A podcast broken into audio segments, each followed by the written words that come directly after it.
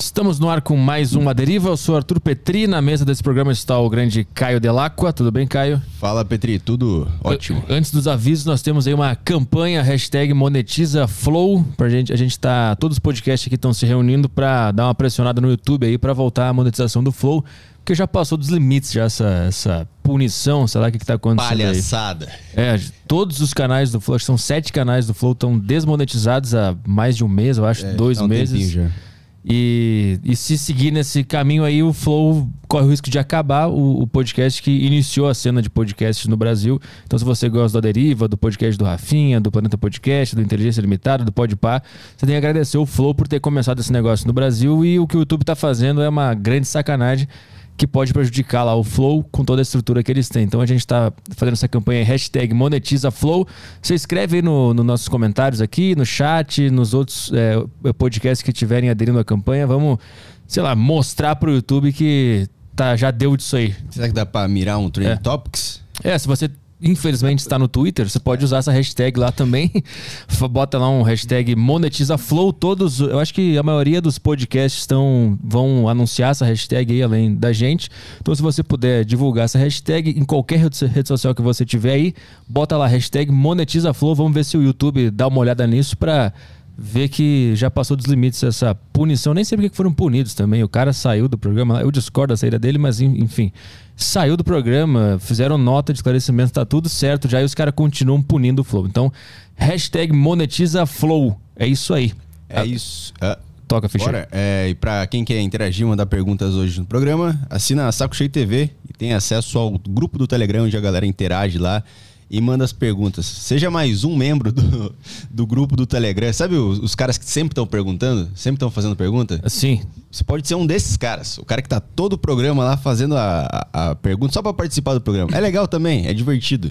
Então, se você tem uma pergunta legal, se você quer só participar, só agradecer o programa, qualquer coisa, qualquer coisa que queira acrescentar no programa, você pode mandar no Telegram que a gente vai tocar aqui. Boa. É isso aí. É, mande sua pergunta em áudio, que é muito mais legal que em texto. É agora que a galera tá mandando mais em áudio, tá bem mais legal. Então vamos trabalhar que o convidado de hoje é o Daniel Gontijo. Ele é doutor em neurociências, professor de psicologia e pesquisador. Tudo bem, Daniel? Obrigado pela participação aqui no A Deriva. Beleza, Petri. Prazer estar aqui, cara, bater esse papo legal sobre ciência, religião, psicologia, paranormalidade, pseudociências. Pseudociências. Essa é uma, é, eu escuto muito falar sobre pseudociências. O que, que são pseudociências? Tá, vamos lá. A pseudociência, para falar de uma forma assim bem senso comum, bem fácil de entender, é qualquer prática ou doutrina, né, conjunto de afirmações que tem a cara de ser científico, mas não é. Parece ciência, mas não é. Por isso que é o pseudo aí como um prefixo, né? Uma falsa ciência. Para a gente falar que uma abordagem, uma doutrina é pseudocientífica, existem vários critérios para serem considerados, mas um deles é, ou pelo menos alguns deles, para a gente já situar um pouquinho mais uh, claramente o assunto, é quando está se tratando de um tema que é usualmente tratado pela ciência. Vamos pensar saúde mental, que é a minha área. Só que as abordagens, a forma de investigar e de propor talvez uma solução para um problema é, de saúde mental não é, carece de confiabilidade. Não tem evidências de que funciona. As suas teses, a sua teoria é uma furada do ponto de vista científico. Então é isso. Tem aquel, aquela pompa de ser uma ciência, de ser algo confiável, mas não é. Exemplos para te situar uhum. assim um pouquinho melhor, né? Reiki, astrologia, teta healing, constelação familiar. Então, são exemplos de pseudociências. O pessoal apresenta isso aí tudo como sendo algo confiável, que tem provas, evidências de que funciona, de que a teoria está correta, mas é uma furada. Do ponto de vista científico, é uma furada. Hum. A, a, minha pergunta é assim: se está fazendo bem para a pessoa, tem algum problema ser uma furada? O lance é o seguinte: a maioria dessas pseudociências pode proporcionar algum bem-estar mas é um bem-estar momentâneo. É como se fosse, vou dar um exemplo, do efeito placebo. Quando você acredita que um medicamento, um remédio da mãe Joana, qualquer coisa assim vai te ajudar, você vai lá e pum! A expectativa da melhora provoca um bem-estar momentâneo. Então a pessoa tem aquela segurança de que, opa, agora vai. Agora o meu problema vai ser solucionado. Então, nesse sentido, ok, né? Vamos pensar assim. uh, não está fazendo mal nenhum até aí. O problema, Petri, é que muitas dessas pseudociências acabam iludindo a população. Acho que esse é um primeiro problema importante que a gente combate, que a gente aponta. Então, passa essa impressão para a pessoa que é científico sem ser científico. Algumas dessas pessoas podem interromper tratamentos baseados em evidências científicas para então adotar essa prática controversa. Então pode acabar tendo esse efeito nocivo é, indireto, né, por não estar abraçando algo que a ciência respalda. Pode também ter efeitos diretos. Então, recentemente, eu dei um pulo no Senado com a Gabriela Bailas, Thiago Taton, o pessoal do Instituto Questão de Ciência, como o Paulo, para a gente debater um pouco isso. A constelação familiar ela, eu acho que você já recebeu alguém aqui para falar sobre isso, não me falha a memória? Não. Teve um convidado que, que fez constelação familiar e de, disse que resolveu a vida dele depois. É. Isso é uma evidência anedótica. A gente vai ter casos e casos em toda a pseudociência de pessoas falando que se curaram tiveram algum benefício. E tudo bem, ok. Mas do ponto de vista científico, a evidência anedótica não vale muita coisa, não. Mas na constelação familiar existe essa promessa de resolução de conflitos interpessoais. Então, problema seu com a sua família, com os colegas do trabalho, tudo que envolve então essa relação interpessoal, entrando então na área da psicologia, que é a minha área. Mas existem vários pressupostos muito controversos, do tipo você uh, constrói ali, constela, como eles falam, né? faz uma configuração ali de pessoas que vão representar papéis do seu pai, do seu avô, da sua tia, da sua esposa, dos seus filhos, para o constelador identificar como você se relaciona com essas pessoas, identificar os problemas nessas relações e propor ali algumas interações que repercutiriam nesse sistema, por exemplo, familiar, de forma a chegar a alguma solução. E aí tem vários pressupostos do tipo, o que a pessoa sente ali é o que o familiar sente lá longe, à distância. Então, seria uma espécie de telepatia. Hum, o que, são, que é esse são negócio? atores, né, que estão representando ali. Sim, mas podem ser pessoas não necessariamente contratadas para representar, mas que estão querendo constelar também. Eles uhum participam juntos ali, mas é isso, são atores, né? Estão representando papéis. E soluções ali durante uma sessão de conciliação refletiria já nesse rearranjo hum. da organização familiar. Tem evidência científica nenhuma disso. E aí um, um problema direto, né, que eu estava mencionando e, e, esse é o meu exemplo, é, é que algumas dessas desses temas levados a uma constelação familiar são muito sensíveis. Então a pessoa foi abusada, por exemplo, e teria que reviver um pouco uma experiência ali Uh, semelhante àquele abuso hum. e eventualmente é instruída a pedir perdão para esse abusador então isso é muito controverso, sabe? Essa tentativa de, ok, vamos ficar todo mundo em paz. Ele tem os motivos dele para ter abusado de você. Talvez aconteceu alguma coisa lá atrás, em outras gerações, né? Da, em seus antepassados, e ele está repetindo esse papel de alguém que está. Então são muitas coisas controversas e a pessoa acaba tendo ali uma, uma situação, uma experiência de revitimização, um sofrimento grande é, de ser constrangida, de relembrar aquilo ali tudo que aconteceu. E, poxa, vou ter que perdoar? Será que não tem um, um caminho diferente. Não estou falando que perdão não seja uma coisa boa em várias situações, obviamente é, uhum. mas algumas dessas pessoas têm que estar na cadeia. Sim. não serem perdoadas e vamos conviver bem. Uhum. Então as pseudociências podem ter efeitos nocivos. Saiu já matérias, saíram matérias sobre isso, de pessoas que passaram por esse tipo de experiência e pioraram depois. Então, se usam evidências anedóticas, opa, melhorou, minha vida mudou depois de uma constelação ou duas, a gente tem outros contra-exemplos de pessoas que pioraram.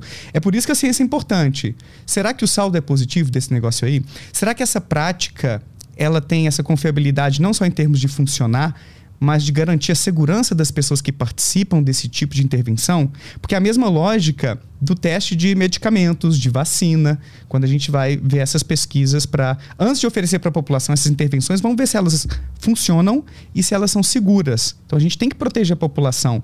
E essas práticas pseudocientíficas estão entrando aí, estão se popularizando sem ter a devida pesquisa de segurança, eficácia e assim por diante. Uhum. Então é por isso que a gente combate isso bastante nas redes sociais, participando aí dessas audiências uhum. e assim uhum. por diante. Mas assim, até que ponto uh, o, o cientista, o divulgador científico, científico ele pensa na seguinte dinâmica assim, até que ponto o, o, a população deve se arriscar por conta própria e sofrer as consequências, até que ponto vocês têm que impedir que isso aconteça? Como é que funciona essa essa dinâmica de também a pessoa, se ela quiser ir para uma furada, vai lá, né? O que, que eu vou fazer? Qual, como é, que, que é a batalha em si? É para que aconteça o que de fato, com Sim. a constelação, por exemplo? Eu não posso dizer pela comunidade da ciência como um todo, pelos divulgadores científicos, porque há divergências entre nós também.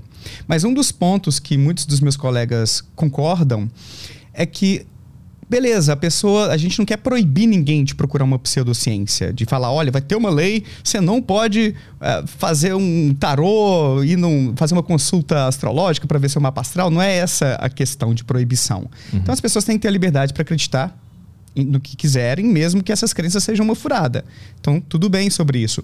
O ponto mais forte que a gente bate é quando essas pseudociências se inserem na esfera pública por meio de políticas públicas. Hum. Então, você tem, por exemplo, as, as práticas integrativas complementares no SUS. Acho que são 30 dessas PICs que estão lá e a maioria delas não tem essa sustentação científica. Então, é como se a gente tivesse essa visão de proteção da população, passa, porque passa pelo Estado. E o Estado tem esse dever de regulamentar algumas coisas. E, pô, Estado, você está mandando aí coisa pseudocientífica, controversa para a população, sem ter um cuidado para filtrar o que está entrando aí no SUS, no Poder Judiciário, quando a gente vê as constelações familiares, e por isso também que a gente foi lá na, no Senado recentemente debater isso. Então, eu acho que o problema fica maior e aí a gente fica mais combativo quando o Estado está intervindo aí para hum. oferecer essas coisas controversas. Entendi. A gente gostaria de ver uma comunicação muito melhor entre cientistas e políticos para que a política pública não seja uma, uma canoa furada, não ofereça riscos à população, saca? Uhum. Então esse é um dos pontos que a gente tem assim de união uh, eh, para poder combater, para poder conscientizar a população. Agora, tudo bem você ter o seu direito, você ter a sua crença e participar de uma constelação familiar, por exemplo, de uma sessão de reiki, homeopatia, até homeopatia, olha só, que é legitimada pelo Conselho, é, pelo conselho de Medicina, é uma pseudociência. Não existem estudos que corroborem a eficácia dos remédios homeopáticos. Mas aí talvez, aí eu não me aprofundei muito na, no debate, mas talvez haja muita articulação política por trás disso para acontecer isso aí, né? Uhum. Reserva de mercado, outras coisas do tipo. Mas a gente, mesmo quando não toca nas políticas públicas, a gente se vê no dever de conscientizar a população tanto quanto a gente puder nos nossos canais por aí. Então a gente fica nessa luta para deixar as pessoas mais conscientes das escolhas que estão fazendo, pelo menos. Uhum. Não para proibi-las de optar por isso. Vocês foram no, no Senado porque estavam tentando implementar a constelação em algum lugar público, é isso? Na verdade, o problema é maior. Ah. a constelação familiar já está sendo oferecida no SUS e uh, no sistema judiciário como uma forma de resolução de conflitos. Sistema judiciário? Aham. Como assim? Então a galera tá, tá, tá, tá, lá com um problema dentro da família, a mulher está sendo agredida pelo marido, alguma coisa do gênero assim. E aí aciona justiça, porque quer proteção, quer resolver aquela pendência. E aí, eventualmente, aí a, a, a fila para qualquer palavra, né, para atendimentos, para resolução desses problemas é imensa. Então, esse é um dos argumentos dos consteladores e talvez juízes, alguns advogados que são favoráveis e tudo. E a constelação familiar seria uma medida de resolução mais rápida disso aí para desencalacrar as coisas, sabe? Uhum. Para desafogar o judiciário. Esse é um dos argumentos que usam. Mas é uma medida controversa vai, será que vai adiantar mesmo? Será que daqui um mês aquela mulher não vai sofrer uma nova agressão, por exemplo? E todo aquele constrangimento e a revitimização que eu comentei antes, será que ela está segura ali? É um ambiente. Existe neutralidade por parte das pessoas que constelam? Não existe uma formação, uma regulamentação dessa prática. É uma coisa muito, muito controversa, sabe, Petri? Uhum. Então, esse negócio já está acontecendo. E aí, uh, convocaram alguns consteladores para poder levar isso para o Senado, para os políticos entenderem melhor o que é constelação. Talvez, aqui é especulação minha, até como um reflexo de uma petição que. Me esqueci o nome da. O Matheus França iniciou, a Bibi Bailas também deu uma, uh, um boost assim também para o pessoal votar, para tirar a constelação familiar do sistema judiciário. E aí talvez mais uma vez, especulação, como um reflexo disso, eles convocaram essa audiência mais para enaltecer, para levar assim para o Senado uma visão bem positiva do negócio, mas faltando ali uma semana para isso acontecer, o Petecão, que é um senador Uh, com, com, Ah, esqueci ele, o nome do Alexandre, com seu assessor, entrou em contato com a gente. Pô, a gente quer fazer um contraponto. Uhum. Será que não é válido a gente chamar pessoas que têm uma visão crítica para ter um pouco ali de uh, um espaço mais democrático, vamos ver o que os cientistas dizem a respeito disso. E aí eles aceitaram e convocaram a gente para fazer um contraponto lá, para mostrar que o negócio não é tão bonitinho quanto eles alegam. E o que eles usam para defender, e isso é comum nas pseudociências em geral, é esse argumento da experiência pessoal ou a evidência anedótica. Olha, foi bom para mim, resolveu meus problemas. Só que existem tantas possibilidades para explicar de forma alternativa o que, o que é ter ficado bem, o que é ter resolvido esse problema. Existem muitas variáveis confundidoras que a gente fala na ciência. Você pode ter melhorado por N motivos, que não tem nada a ver com a constelação familiar. Uhum. na saúde a gente tem vários casos assim. Eu dei o um exemplo, inclusive, lá na, na, na audiência. Uh, eu tinha um problema no meu joelho esquerdo, quase 20 verrugas no meu joelho esquerdo. E esse negócio era ruim pra caramba, porque eu tava lá com meus 10, 12 anos, jogava bola, queria ser jogador, e aquele negócio machucava toda hora, né? Imagina. E meu pai me levou para um benzendeiro. Um cara que ia fazer uma oração ali para mim, para eu me recuperar disso. Passou ali mais ou menos umas duas semanas, talvez, me lembro assim, com exatidão, as verrugas, começaram a sumir. Meu pai até hoje acha que foi o bezedeiro que solucionou meu problema. Mas ele se esquece de que eu também estava fazendo um tratamento médico paralelamente. Era um spray roxo que eu aplicava ali todo dia. Hum. Então, isso é um exemplo de uma variável confundidora. Quando a gente tem mais de um tipo de intervenção em ação, e aí a gente não consegue decidir facilmente o que ajudou. E se Sim. eu tenho um repertório prévio de crenças no sobrenatural, no espiritual, eu posso acabar concluindo que foi a reza que me ajudou uhum. e não o remédio.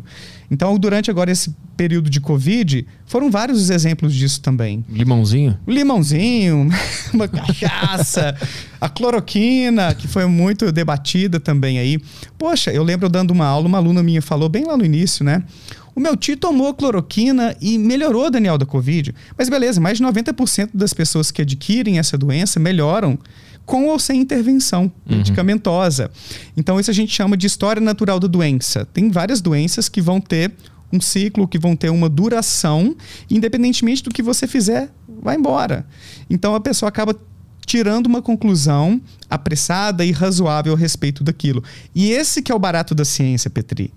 Porque aí na ciência a gente consegue ter um controle dessas variáveis confundidoras, para a gente ter a segurança, a confiabilidade de afirmar que foi essa intervenção, foi esse medicamento ou aquela vacina que de fato ajudou essa pessoa a se curar. Não foi a história natural da doença, não foi alguma outra coisa que pode ter acontecido, a idade da pessoa, enfim. Uhum, então, o barato da ciência é a gente investigar de forma meticulosa, testando hipóteses por meio de experimentos bem conduzidos, se aquilo ali realmente funciona se aquela nossa teoria, aquela nossa hipótese bate ou não bate com a realidade. Porque se a gente não tem esses métodos rigorosos, a gente fica à mercê das nossas confusões, hum. dos nossos vieses. E a psicologia ajuda muito a entender isso. O ser humano é um bichinho cheio de vieses.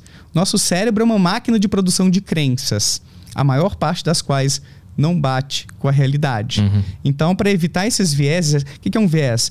É um pensamento distorcido da realidade, que muitas vezes vai se distorcer em função de um desejo que eu tenho de que aquilo seja verdadeiro, de que aquilo ajuda. Pode ser porque a minha memória é falha. Então, várias experiências que as pessoas contam de como ajudou aquilo ou, ou isso, né, de um fenômeno sobrenatural, um milagre, que eu trabalho muito com essa área da religião também, são distorcidas essas lembranças, de forma que aquilo fica muito mais fantástico do que realmente foi. Uhum. Então tem esse viés de memória, viés de confirmação. Eu presto muito mais atenção àquilo que parece confirmar a minha crença e ignoro, negligencio ou menosprezo as evidências contrárias àquilo que eu quero acreditar. Então existem vários desses processos que não são assim tão racionais que explicam por que a gente acaba adotando uma crença que é mal fundamentada cientificamente ou racionalmente.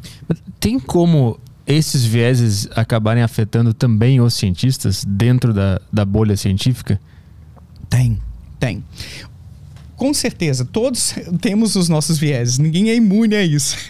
Mas a ciência, como Carl Sagan vivia afirmando, é, tem um mecanismo de autocorreção. Como assim um mecanismo de autocorreção? Eu estou agora com um artigo que foi aceito numa revista internacional. E antes de ele ser aceito e publicado, ele, é, é, ele passa por várias etapas para que aquilo ali, é, vamos pensar assim, passou no filtro de que é seguro, que é uma conclusão razoável que você tirou, você usou bons métodos, que é a revisão por pares. Uhum. Então eu escolho a revista, poxa, essa revista aqui é massa, vou tentar publicar meu artigo lá. E aí tem, uh, eles convidam dois ou três pareceristas normalmente, que são esses revisores, para criticar o seu, uh, os seus achados, o seu documento, né? O, o, artigo ali, que é o relatório da sua pesquisa. E eles vão, cara, passar um pente fino. Qualquer probleminha ali, eles vão apontar e pedir para você corrigir. Mas se o negócio tá feio demais, se eles veem muitos problemas metodológicos, ou se você não consegue atender a essas exigências, seu artigo não é publicado. Então começa aí o mecanismo de correção de erros. Uhum. Na ciência, a gente não publica, pelo menos não em revistas sérias, confiáveis, um artigo meia-boca. Passa por todo um rigor ali, é, por essa avaliação, até que ele possa de fato aparecer no jornal, online ou, ou fisicamente, não, né, um jornal, uma revista científica. Uhum. Mas mais do que isso, mesmo que um artigo chegue a uma conclusão X, os pareceristas olhem, ok, parece que não tem nenhum problema metodológico grave, mesmo assim, nenhuma é, pesquisa é perfeita, você tem lá na discussão né, do, dos resultados, a conclusão do artigo, você tem que apontar todas as limitações do seu estudo. Então eles exigem isso da gente também. Olha, não é perfeito esse negócio seu aí não. Menciona aí onde pode melhorar, onde estão as fraquezas do seu estudo. Então uhum. tem muito rigor. Mas mesmo assim, um resultado que eu encontrei aqui no Brasil com a população X, né, com a minha amostra que participou do meu estudo, por exemplo, no meu doutorado, eu investiguei a relação entre espiritualidade e saúde mental. Comparei ateus, espiritualistas, agnósticos, pessoas de diferentes religiões em termos de sua saúde mental, felicidade, depressão, sentido de vida, ansiedade, para ver se havia diferenças. Mas o que garante que esses meus achados daqui do Brasil eles vão ser replicáveis, reproduzíveis em outros países. Porque a gente sabe que a religião é um fenômeno cultural. E a cultura do Brasil é uma, nos Estados Unidos é outra, Japão. Sim. Então, diferentes variáveis culturais podem acabar interferindo em alguns resultados. Então, eu tenho que apontar esses essas limitações no meu estudo e aguardar que novos pesquisadores façam uh, um desenho ali de estudo parecido com o meu para ver se aquelas conclusões realmente retratam bem a realidade uhum. ou se foi um viés cultural aqui, uma coisa mais específica do Brasil. Só para te dar um exemplo, quando você compara ateus e religiosos em termos de sintomas depressivos, o resultado é que não há diferenças significativas entre os grupos. Então, aquela ideia de que depressão é falta de Deus é um mito mesmo, é uma lenda urbana, uhum. tá? Um uhum. preconceito que seja também contra os ateus, né? Como pode viver sem acreditar em Deus e tal? E curiosamente, é, foram quase, quase 20 estudos que eu encontrei na literatura internacional a respeito desse tema. Curiosamente, existem, eu encontrei duas exceções de resultados. E essas exceções contam, entre aspas, né, uma vantagem para os ateus, é, que foram em dois países do Oriente. As pessoas que eram ateias apresentavam menos sintomas depressivos do que as pessoas religiosas. Então, é um exemplo de um viés cultural provável aí. Porque em alguns desses países, a religião não é a norma social que a gente fala. Não é um traço cultural forte que teria ali um, sinalizaria para as pessoas que, ah, eu sei o que esperar do Petri, porque ele é da religião X ou Y, posso confiar nele. Eu respeito ele porque ele é religioso, ele é da minha comunidade. Em países onde a religião é a norma social, igual aqui no Brasil, né, principalmente com o cristianismo, a relação entre religiosidade e saúde mental costuma ser mais significativa. Em países onde isso não é muito forte, pode não ter efeito nenhum e em alguns casos pode até ser o contrário, uhum. pessoas religiosas terem pior saúde mental. Mas de forma geral, quando a gente pensa no saldo, a religiosidade, o envolvimento religioso tende a ser um pouquinho mais benéfico do que maléfico. Uhum. Então o saldo costuma ser um pouquinho mais positivo. Como assim? No sentido de que quando a gente pensa, quando a gente vê os estudos correlacionais, Aí eu já não vou falar mais de comparar o ateu com o religioso. Eu quero ver o quanto você se envolve com a sua religião. Por exemplo, a minha família é católica e é uma família moderada do ponto de vista do envolvimento religioso. Eles não são fervorosos assim. Mas existem famílias católicas com um envolvimento religioso muito mais forte, que vão à missa regularmente, que leem a Bíblia, que participam de novenas, dos eventos da igreja. Então, então com uma vida mais recheada de religiosidade. Uhum. Os estudos correlacionais, que são esses que eu quero ver, quanto mais uma pessoa se envolve com religião, será que é melhor a saúde mental dela? Apontam que o envolvimento costuma ser mais benéfico do que maléfico, nesse sentido de. Então, um resultado consistente pessoas mais envolvidas com a religião tendem a ter um pouco mais de felicidade, um pouco mais de sentido de vida. Uhum. Sacou? Mas é um pouco mais, tá? Eu gosto de colocar esse um pouco mais porque quando a mídia retrata esses resultados, há uma distorçãozinha ali, né? Do tipo, né? Lá na manchete, assim. É, a, a, cientistas encontram que ter fé em Deus é bom contra a depressão, sabe aquela coisa bem assim? Mas quando você vai ver uh, o tamanho do efeito que a gente fala, que é qual é a força dessa relação? É uma força forte, fraquinha, moderada? Aí eu uso o seguinte exemplo para ilustrar isso, né? Para quem é leigo sobre força de relação. Hum. Imagina que você está querendo levantar fundos para fazer, sei lá, um curso de cinema nos Estados Unidos com uma, uma equipe foda, assim, né? Que é, que é referência. E aí você vai então fazer uma vaquinha, a galera vai te ajudar.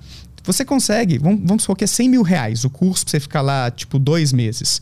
Você consegue 85 mil reais da sua família. O pessoal, poxa, não, vamos ajudar pro, pro cara chegar lá e tal. Mais uns 10 mil reais da galera, sei lá, da faculdade, 95 mil. Mais uns 4 mil dos vizinhos ali que ajudaram. E 1% disso aí, né? Mil reais, então, você consegue com os seus pares da igreja. Então, o que, que eu quero dizer com isso? Existem magnitudes ou forças diferentes de contribuição em cada uma dessas áreas da vida da pessoa, né? Família, amigos e tal. Esse 1% que veio da igreja, nessa ilustração minha, é o 1% da força da relação quando a gente pensa em envolvimento religioso e sintomas depressivos. Então, pessoas mais envolvidas com a religião tendem a ser um pouquinho menos depressivas. Esse um pouquinho é quanto? 1%. Uhum. É como se a fé, Sim. a religiosidade contribuísse, mas é muito pouquinho. 99% de, do tanto que eu sou mais ou menos depressivo vem de outros fatores, qualidade do sono, minha alimentação, Sim. qualidade das relações interpessoais e assim por diante, até genética. Mas essa relação com a religião não seria uma relação com uma comunidade, que a gente sabe que é importante estar inserido em comunidades, e na verdade é isso que está ajudando e não a religião em si? Opa, aí você chegou na outra etapa da, do que a gente investiga mesmo, que são os mecanismos de ação, os mecanismos causais por trás disso. Será que é a fé? É a intervenção divina? O que está acontecendo ali? E boa parte da explicação disso é justamente o envolvimento social. Uhum. A religião é uma instituição poderosíssima no que se refere a proporcionar para as pessoas contatos, um consolo no momento de dor. Você tem ali seus pares, você tem um pastor, você tem um padre para te ajudar. Você se sente integrado em termos de identidade. Não, eu sou cristão, eu sou espírita.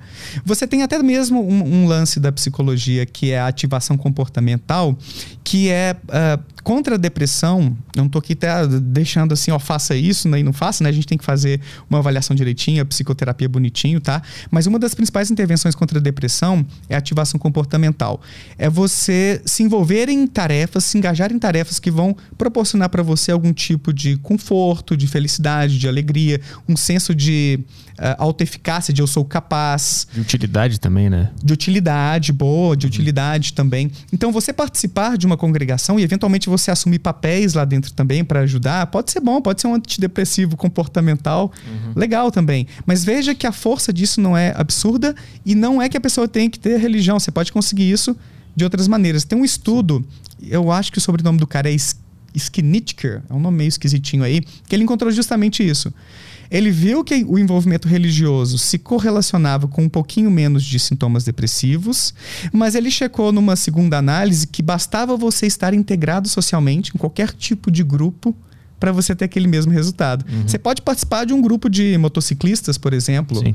Saca? Eu mesmo que sou ateu, eu tenho, sei lá, eu participo de uns seis sete grupos de ateísmo e a gente troca figurinhas. Eu tenho um grupo de youtubers, grupo de divulgadores científicos. Então eu me sinto muito integrado socialmente com a galera da ciência, com a galera do, do ateísmo, do ceticismo. Uhum. Então isso pode ter um efeito análogo àquele que a religião proporciona. Mas a religião ela tem um plus aí quando a gente pensa em sentido de vida, que é um mérito um pouco maior. Ah. Como assim? É, e foi um dos focos também da minha pesquisa de doutorado. Uh, o que é sentido de vida? É, a gente pode decompor esse conceito em três componentes. Sentido de vida diz respeito a você estar tá vivendo, levando uma vida que vale a pena ser vivida, que é o tanto que você sente prazer, realização nas coisas que você faz e, pô, eu gosto de viver, para resumir assim. Um outro componente é você ter metas e objetivos. Isso dá sentido na vida. É você olhar para o futuro e, pô, eu quero chegar aqui, eu quero chegar ali, construir família, ganhar dinheiro, fama, qualquer coisa assim. Ser um cientista, um youtuber famoso. Então, essas coisas dão um propósito para gente. Uhum. E um outro componente que é o sistema de crenças ou visão de mundo. Então, a religião, e aí talvez seja o maior diferencial dela em relação às alternativas não religiosas ou seculares, ela fornece respostas para boa parte das questões que a gente tem sobre como viver quem sou eu, o que é a vida, o que acontece depois da morte, por que, que eu existo. Quando a gente avalia essas pessoas, então, e compara né, os religiosos, os ateus, os agnósticos, a gente vê que os religiosos tendem a ter mais sentido de vida. Então, uma das hipóteses, um dos possíveis mecanismos que a gente especula é que a religião seja mais poderosa do que as alternativas, até mesmo mais poderosa do que a ciência, do ponto de vista psicológico, uhum. de dar respostas confortáveis para gente, respostas que acalentam um pouquinho as nossas crises existenciais, as minhas angústias, as minhas dúvidas sobre quem sou eu, como eu devo viver. Então a religião ela tem esse poder que a gente tem que reconhecer mesmo de ajudar a pessoa a se situar no mundo, quem eu sou, como eu devo viver, o que, que vai acontecer, para que, que eu tô aqui e assim por diante. Uhum. Agora é importante é, ressaltar, eu gosto sempre de trazer não um contraponto, Petri, mas uma, uma visão assim uh, mais fiel do, desses dados, né? Para a pessoa também não pensar, ah, então quem não é religioso vai viver com angústia existencial, sofrendo pra caramba e tal. Não é exatamente assim. Num estudo que foi feito na Alemanha pela Skinnell em 2012, depois ela fez um estudo em 2016, ela encontrou o seguinte: de fato a religiosidade ajuda na construção do sentido de vida. Mas isso não significa que a diferença entre ateus e religiosos seja gigante e não significa também que os ateus sejam mais propensos a vivenciar essas crises existenciais. Porque aí é um conceito um pouquinho diferente. Aí eu gosto de usar uma analogia do, do carro com combustível é, para falar disso aí. Imagina que quando a gente pensa em sentido de vida, eu estou dizendo do quão cheio o meu combustível tá ali no tanque do meu carro. E o religioso tem mais combustível do que o ateu, em média. Uhum. Tô falando de médias aqui, tá? Uhum. Vai ter religioso que tá na fossa e ateu que tá lá em cima, super realizado. Mas eu tô falando de médias. Médias estatísticas é, no que se refere a populações, a amostras né, populacionais que a gente investiga. O, o, o, religioso, então, tem um tanque um pouquinho mais cheio, mas se o tanque é, comportasse 100 litros de gasolina, por exemplo, é como se o religioso tivesse ali 75 e o ateu 65 litros. Uhum. Não é que o tanque do, do ateu tá lá embaixo o que seria reserva, né? Aquela urgência ali, aí seria uma crise existencial. Nossa, a gasolina está acabando. Onde eu acho gasolina, eu entro em crise, em desespero. Então, o ateu médio, ele não está passando por essa crise existencial. O, a frequência de crises existenciais entre ateus e religiosos é parecida. Embora o religioso tenha um tanque um pouquinho mais cheio. Uhum. Mas o tanque do ateu não está tão vazio a ponto de ele entrar na reserva e ter uma crise existencial. Uhum. Agora, um alerta né, para os meus colegas ateus que estão assistindo aí. É, uma das coisas que mais diferenciam o ateu do religioso é que o ateu parece ter menos fontes de engajamento de sentido de vida. O que é fonte de engajamento? A gente constrói nosso sentido de vida engajando em tarefas ou, ou em atividades sociais, de hobby, é, financeiras, né? trabalho, é, contato com a natureza, cuidado da saúde, amor. Então, isso tudo é, injeta em nós um sentido, um propósito, um senso de realização, de eu gosto de viver, eu tenho coisas que justificam a minha estada aqui neste pálido ponto, ponto azul né, no universo. Mas o ateu parece ter um pouco menos de fontes de, de engajamento é como se ele se conectasse menos com as possibilidades do mundo, assim. Pelo menos tem um subgrupo de ateus que está mais vulnerável a isso. Hum. Esse subgrupo de ateus é mais vulnerável a vivenciar essas crises de existência, hum. crises existenciais, né? E o religioso parece ter um, um repertório mais amplo disso. Então, se for para deixar uma dica, assim, poderia ser essa: busque se conectar com diferentes áreas da vida, com diferentes setores, para você se realizar mais, para você encontrar mais propósitos, mais prazer na vida, uhum. para preencher esse tanque de combustível existencial aí.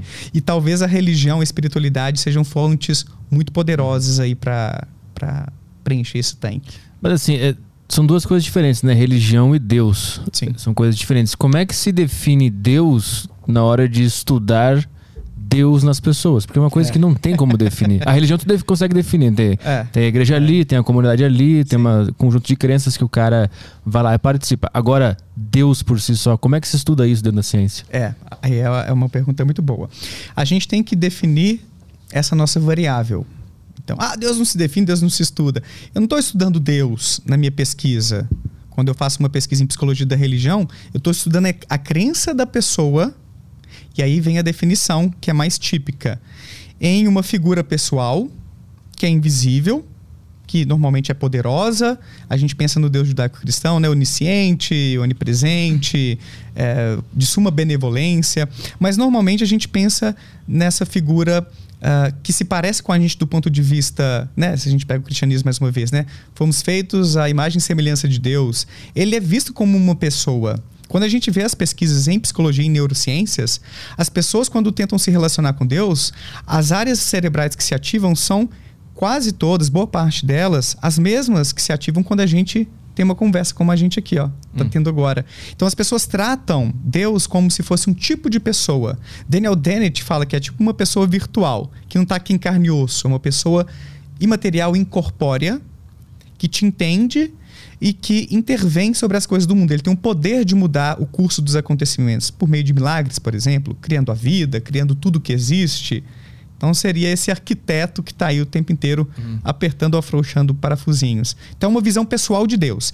Se você fala assim, não, eu acredito numa energia superior, em algumas pesquisas que a gente conduz, a gente não considera essa visão de Deus. A gente normalmente parte dessa definição um pouco mais popular de um ser poderoso, criador, que tem um interesse especial por nós, seres humanos, uhum. que criou e intervém aqui no mundo, nos uhum. acontecimentos. Porque senão, se eu deixo para cada um definir Deus por si mesmo, cada pessoa vai ter uma visão um pouco diferente. Então, na ciência, a gente tem que ter esse cuidado de delimitar bem o conceito com o qual a gente vai trabalhar. Eu quero estudar a crença das pessoas nesse ser invisível, poderoso, que cria e gerencia o universo, porque eu quero ver se essa crença ela se enfraquece ou se fortalece depois de uma pandemia, depois de um tsunami. Tem muitas pesquisas sobre isso já, por exemplo. Eu quero ver se essa fé em Deus interfere na saúde mental. Eu quero ver se isso tem a ver com o posicionamento político da pessoa, de ser mais de direita, mais de esquerda. Uhum. Então, na psicologia da religião, a gente tem que trabalhar com conceitos claros para não haver muita confusão.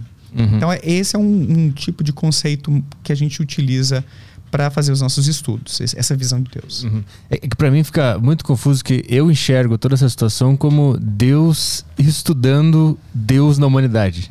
Para mim, Deus já tá fazendo estudo também. E tu é Deus fazendo também isso aí, entendeu? Então eu tô tentando descolar essa, essa minha visão de Deus para conseguir entender essa, esse estudo. Sim. Porque quando Sim. tu falou que, que quando a pessoa fala. Como é que é? A pessoa fala de Deus, é, ativa a mesma área quando ela tá conversando com alguém, né? Sim, sim. Eu pensei, puta, tá aí, ó. Todos nós somos Deus. E é por isso que ativa a mesma, a mesma área, entendeu? Eu te dou uma resposta um pouco diferente para isso, uma explicação um pouco diferente. É. Se na Bíblia tá escrito que Deus criou o homem à sua imagem e semelhança, a psicologia da religião sugere que nós criamos Deus à nossa imagem e semelhança. É. A gente estaria projetando nessa ideia de Deus os nossos tipos de relacionamento interpessoal eu uh, configuro uma imagem do que é Deus a partir da minha perspectiva humana. É, tem um estudo, inclusive, em neurociências muito interessante que corrobora essa teoria de que a gente cria esses seres sobrenaturais à nossa imagem e semelhança. As pessoas atribuem a Deus os mesmos valores e crenças que elas mesmas possuem. Hum. Ah, Daniel, mas aí a pessoa aprende isso na religião, por isso que bate, né? Sim, a religião tem um papel muito importante em disseminar certas crenças e valores, e a gente aprende quem é Deus a partir de uma religião específica. Mas o contrário também é verdadeiro. Num desses estudos, que é um estudo experimental, eles fizeram a pessoa mudar a crença dela a respeito de alguns temas, inclusive bem sensíveis, tipo porte de armas, aborto, vários temas, assim, uso de, uso de drogas ilícitas e assim por diante. Depois que ela mudou a forma dela de pensar sobre esses assuntos, eu não vou explicar todo o procedimento, que é um pouquinho complexo, mas a, pessoa, é, a gente tem escalas para medir isso se você concorda ou discorda, ou um nível de concordância ou discordância sobre esses temas, e a gente quantifica isso aí. Então, o pessoal da, às vezes tem aquele preconceito da psicologia, né? Ah, a psicologia é muito subjetiva, é uma coisa. Não, existe a psicometria, existe mensuração na psicologia também. A gente torna o comportamento humano, os processos psicológicos, em dados mesmo, e faz análises estatísticas disso para tirar conclusões mais confiáveis a respeito do fenômeno. Então a gente pode quantificar isso tudo antes e depois de uma tarefa que acaba induzindo a pessoa a mudar um pouco a visão dela a respeito de um assunto político, normalmente. E depois que ela é, sofre essa intervenção e a gente pensa o que, é, pergunta para ela o que ela pensa sobre Deus, o que Deus acha sobre esse assunto. Depois que ela mudou a forma dela de pensar, ela atribui a Deus também essa mudança. Uhum. Ou seja, se no início, eu vou dar um exemplo assim, bem é, chulo, assim, só para não sei, meio, meio tosco, assim, só para É como se fosse assim: não em nenhuma condição a mulher pode abortar. Isso é um grande pecado. Deus pensa isso aqui, eu também penso, né? Ela vai lá e responde umas escalas. Depois ela passa por uma intervenção para a gente tentar induzir uma mudança de pensamento. Não é que a pessoa vai sair da água para o vinho, se me permite trocadilho. Uhum. Mas em vez de ela ter uma posição muito uh, forte a respeito desse tema, numa escala de 0 a 10, para exemplificar, ela tinha uma posição 9. Depois dessa intervenção, ela passa a ter 7 ali. Não, ela ainda é contra o aborto, mas ela deu uma suavizada ali no tanto que ela era firme naquela ideia. Então ela pode começar a abrir umas exceções e tudo. E aí quando você pergunta para ela depois do experimento o que ela pensa sobre como Deus vê esse assunto, uhum. então ela atribui a Deus uma crença diferente também. Então a gente tem evidências de que quando a gente muda a nossa forma de pensar, o que a gente pensa sobre Deus também muda. Então, esse é um tipo de evidência que a gente já tem de que. Não estou falando que fechou a questão, não, tá, Petri? Uhum. Mas de que a gente imagina Deus, a nossa imagem e semelhança. A gente. É, Deus no imaginário popular é um reflexo, é uma projeção dos nossos valores, crenças, expectativas. Mas, obviamente, que ele é um ser superior a nós, ele tem um poder muito maior do que nós, ele tem uma importância na vida de muitas pessoas, né? Para quem é religioso e tal. Não estou dizendo que é só uma pessoa qualquer lá em cima. Talvez os espíritos do espiritismo sejam mais semelhantes a nós, hum. de forma um pouco mais geral também. Inclusive, eu posso até dar alguns exemplos sobre isso depois, se você quiser, mas é, é um pouco por aí que a gente faz. E a fé, tem como estudar a fé? Uma coisa é Deus, outra coisa é fé. A fé também tem como estudar ela cientificamente? Saber sim, as, as, sim. Mas é que assim, para mim é tudo tão subjetivo. Uh -huh, uh -huh. Eu acredito em Deus, eu não sei explicar. Se tu fosse me estudar, eu não ia saber te explicar nada. Se me perguntar assim, Deus é a favor ou contra drogas? Eu vou falar, cara, não faço a menor ideia. Então, porque para mim é tudo muito confuso, né? Como é que se estuda uma coisa tão tão é. que não tem como pegar, ver, sim, desenhar? Sim por exemplo, como a fé. Como é que se estuda Sim. a fé?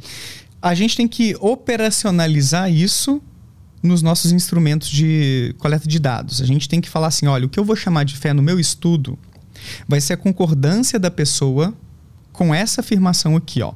Ou com um conjunto de afirmações. Eu vou te dar o exemplo do meu instrumento que eu desenvolvi no doutorado, que é uma escala de crenças em seres espirituais. Hum. Então eu meço isso com esse instrumento psicométrico é um conjunto de afirmações, são 13 afirmações a respeito de diferentes seres espirituais. E eu coloquei com uma linguagem mais neutra. Eu não falei Satanás, por exemplo, eu não falei espírito obsessor, eu não falei, sei lá, de entidade X ou Y. Para ficar o quê? Uma escala pertinente para diferentes públicos, para diferentes religiões, incluindo para quem não é religioso, para quem não acredita em nada. Então tem a afirmação, por exemplo, fomos criados por um ser espiritual, seres espiri alguns seres espirituais nos atormentam, somos protegidos por um ser espiritual. Então, é uma série de afirmações referentes à existência desses seres, e para cada uma delas tem uma escalinha para a pessoa assinalar o quanto ela concorda ou discorda de cada uma dessas afirmações.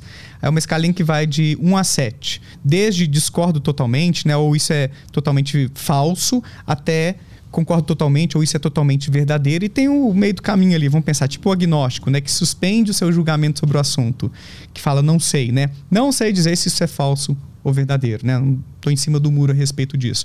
Então a pessoa responde a esses itens e cada um deles, é, conforme o ponto que a pessoa colocou na escala, é, a gente pega esse número, soma para a gente ver o quanto a pessoa acredita em seres espirituais. Então é uma sominha simples que a gente faz ali. Então é uma maneira que a gente tem para driblar essa dificuldade que é estudar cientificamente que passa na cabeça dos outros.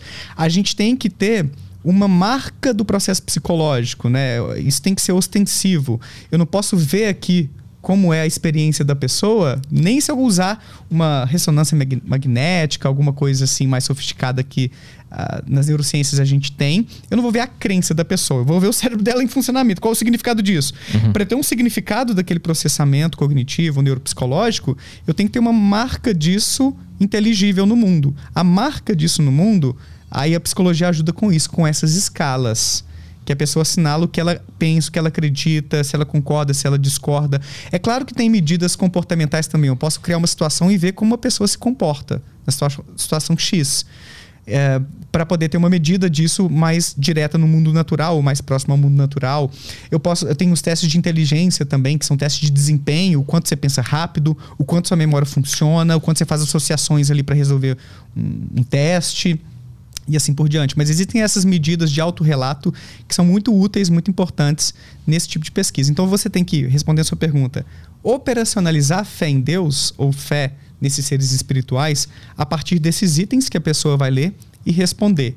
Hum. Sacou? E aí, vários tipos de experimentos podem ser feitos a partir disso. Inclusive experimentos que mudam a fé em Deus. Hum. Eu falei das crenças antes, né? Sim. Hum. Se você quiser que eu dê um exemplo assim, de um claro, estudo interessante. Pode. É. Teve um estudo experimental é, que o objetivo era testar uma hipótese de que o raciocínio analítico, o que é o raciocínio analítico? É o quanto, quando você está lidando com problemas na vida, você responde às coisas, resolve os problemas de forma intuitiva, sem pensar muito, meio no automático, meio, ah, eu tô sentindo isso, então eu vou fazer assim. Ou se você é mais analítico, você para, pensa, pondera, questiona, será que é isso mesmo? Desconfia. E aí tenta resolver aquele problema. Então tem pessoas que são têm um perfil mais analítico do que outras. E tem pessoas que têm um perfil então mais intuitivo, de seguir mais o coração, para usar uma linguagem mais popular, beleza? Uhum. Então uma hipótese é a de que a crença em Deus, entre outros fatores, tá? Porque ela é um, é um fenômeno psicológico multideterminado. Porque a gente acredita em Deus. Depois eu posso te contar os outros mecanismos por trás do desenvolvimento da crença em Deus. Mas um dos mecanismos seria essa intuição. Pelo contrário, um raciocínio mais analítico tem o poder de enfraquecer essa fé. Porque se você começa a questionar demais, mano, chega uma hora que você pode ver várias falhas, vários furos aí nesse tipo de crença do ponto de vista racional e começar a abandonar um pouquinho aí essa forma de pensar, né, de ter fé em Deus. Então eles queriam testar isso. Será que pessoas mais analíticas têm menos fé em Deus? E aí tem muitos estudos mostrando que sim. Mas lembra daquilo que eu te falei de força mais cedo, né? Uhum. A força da associação entre pensamento analítico, né? Essa tendência de pensar analiticamente e a fé em Deus, ela não é tão forte não, ela é mais fraca também. Mas de forma geral, ateus e agnósticos, por exemplo, tendem a ter um perfil mais analítico do que religiosos, né? Para te dar mais um dado aí. Uh, e aí, nesse estudo, eles queriam ir, ir além, eles queriam testar se eu posso mudar o tanto que a pessoa confia na ideia de que Deus existe, manipulando algumas variáveis ali, fazendo um experimentinho. Hum. Qual foi o experimento? Bom, vamos estimular o raciocínio analítico delas, porque se ele realmente é uma variável, né, é um mecanismo causal que atrapalha um pouquinho a crença em Deus, vamos tornar essas pessoas momentaneamente mais analíticas e perguntar o tanto que elas acreditam em Deus depois. Então eles mediram antes e depois da crença em Deus para ver se existia uma diferença entre os dois. E como foi o procedimento? Eles pediram as pessoas para se lembrar. Desculpa, deixa eu, deixa eu é, reformular aqui porque é um pouquinho mais complexo. Dividiram quatro grupos de pessoa, de pessoas. Em dois desses grupos, pediram para pessoa, para as pessoas se lembrarem de situações onde elas se deram bem, sendo mais analíticas, mais racionais antes de tomar uma decisão e tendo então consequências boas de terem sido racionais. Lembra de uma situação assim escreve no papel para mim. Para o segundo grupo pensou assim, pediu as pessoas para escrever uh, situações em que elas foram mais intuitivas, agiram com o coração e se deram mal. Então nesse grupo A e B são pessoas que estão sendo estimuladas a ativar o pensamento analítico, né, como se ele fosse uma coisa boa, e ativar o pensamento intuitivo como se fosse uma coisa ruim no grupo A e B. Uhum. Tá dando para acompanhar, né? Claro. Um pouquinho. E eu tô também uhum. trazendo de memória que tem muito tempo que eu li esse estudo. Nos grupos C e D já foi diferente. O grupo C, uh, eles foram estimulados a se lembrar de uma situação em que eles pensaram de forma mais racional, foram analíticos, se deram mal. E o grupo D, se lembrar de uma situação intuitiva que agiram com o coração e se deram bem. Foram lá e escreveram.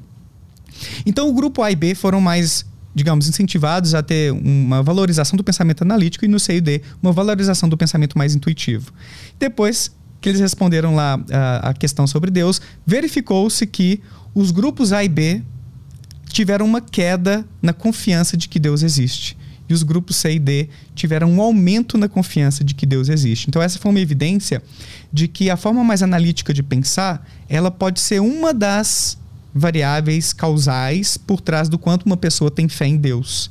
Uhum. Então, isso corrobora os outros estudos que eu te mencionei antes, né? Ateus e agnósticos tendem a ser um pouquinho mais analíticos do que religiosos e espiritualistas. Uhum. O termo espiritualista a gente usa normalmente para se referir a quem tem uma fé em Deus, eventualmente ora na sua casa e tudo, mas não se identifica com nenhuma religião. Uhum. Seria a pessoa que tem uma espiritualidade não religiosa.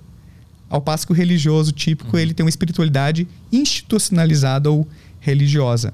Então é um exemplo de estudo uh, experimental da psicologia para te testar essas hipóteses. Porque a psicologia da religião, entre outras coisas, ela quer saber isso. Uh, por que as pessoas se tornam crentes? Por que algumas se tornam descrentes? Quais são os impactos da crença ou da descrença na vida da pessoa, em sua saúde mental, em sua empatia?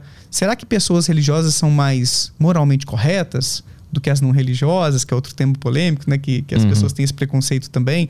Ah, fez isso aí porque não tem Deus no coração. Teve uma, acho que foi o Datena falou, soltou essa uma vez. e gerou um maior alvoroço, né? E de forma geral, as, as pesquisas não corroboram isso. Hum. Se você quiser que eu entre um pouquinho nisso, eu posso falar.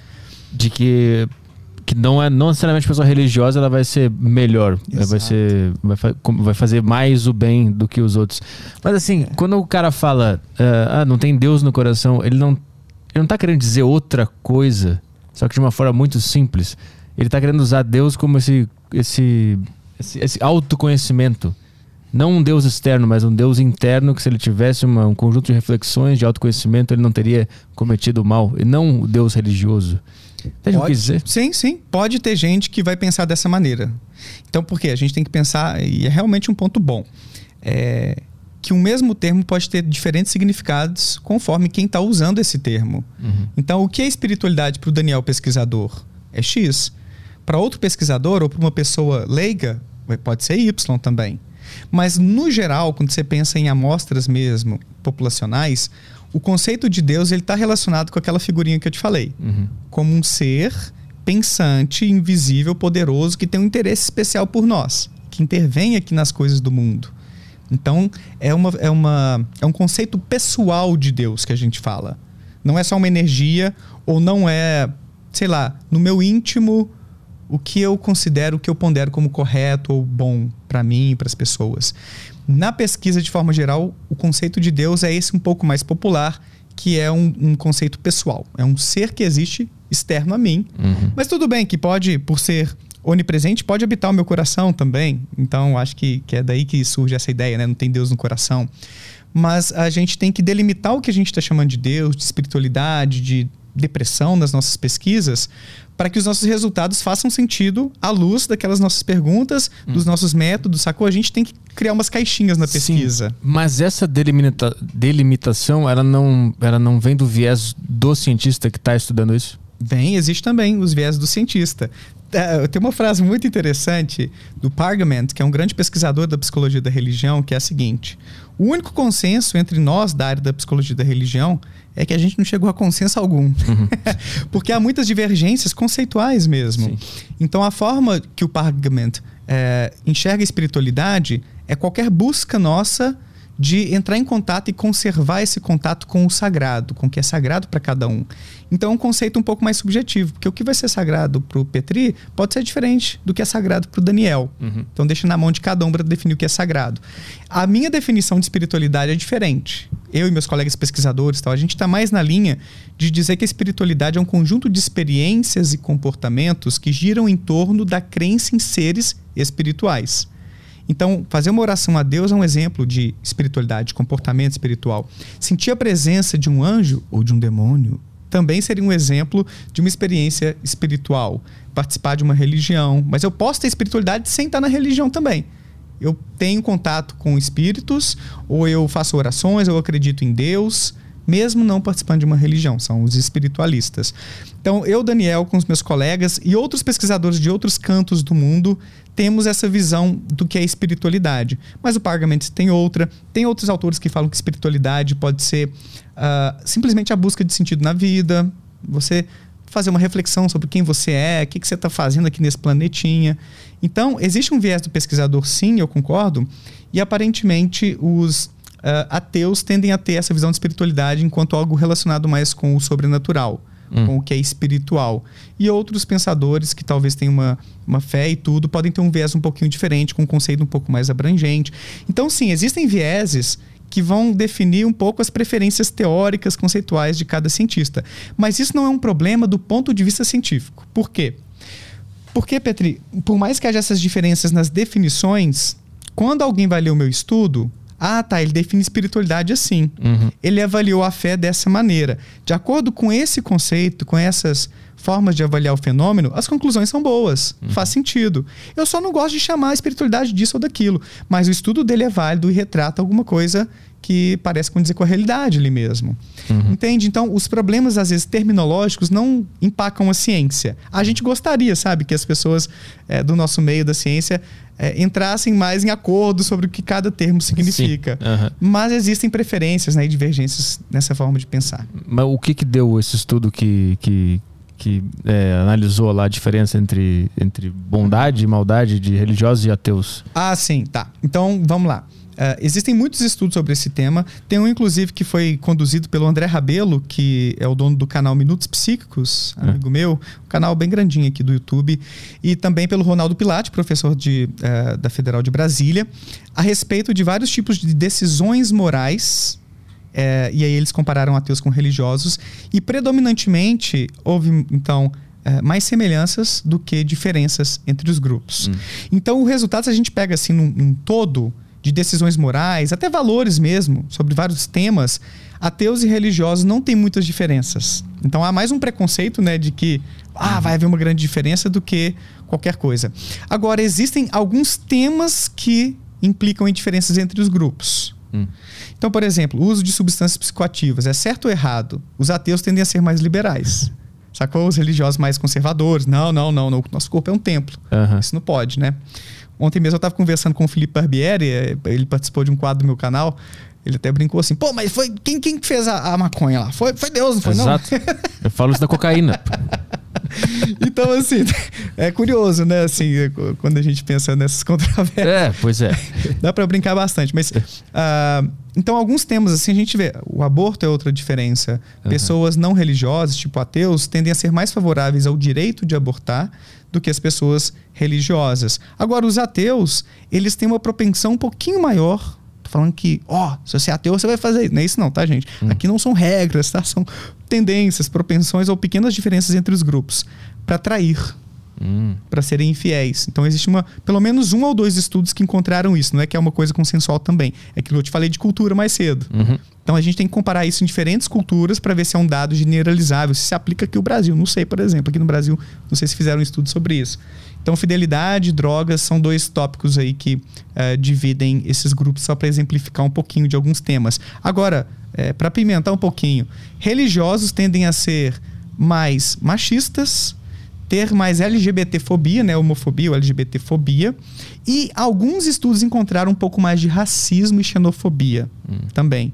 Então, exemplos, principalmente entre pessoas das religiões abraâmicas, judaísmo, cristianismo e islamismo. Outras religiões de matriz africana, por exemplo, candomblé, umbanda, o espiritismo kardecista, parece que não há muito essa associação assim. Eles tendem a ser um pouco mais inclusivos uh, do que, principalmente quando se trata de, uh, da inclusão de LGBTs e tudo, do que uhum. as religiões uh, abraâmicas. Então é interessante isso também, porque dependendo da religião, que é feita por doutrinas X, Y, Z, você vai ter alguns padrões de comportamento ético, moral, né? Porque são referências diferentes também. Uhum. E depende também da perspectiva nossa para avaliar essas coisas, né? Eu acho o machismo, por exemplo, uma coisa absurda é, LGBTfobia e tudo, racismo, pelo amor de Deus, né? Mas como é que mensura isso num estudo? Não, tem diversas formas.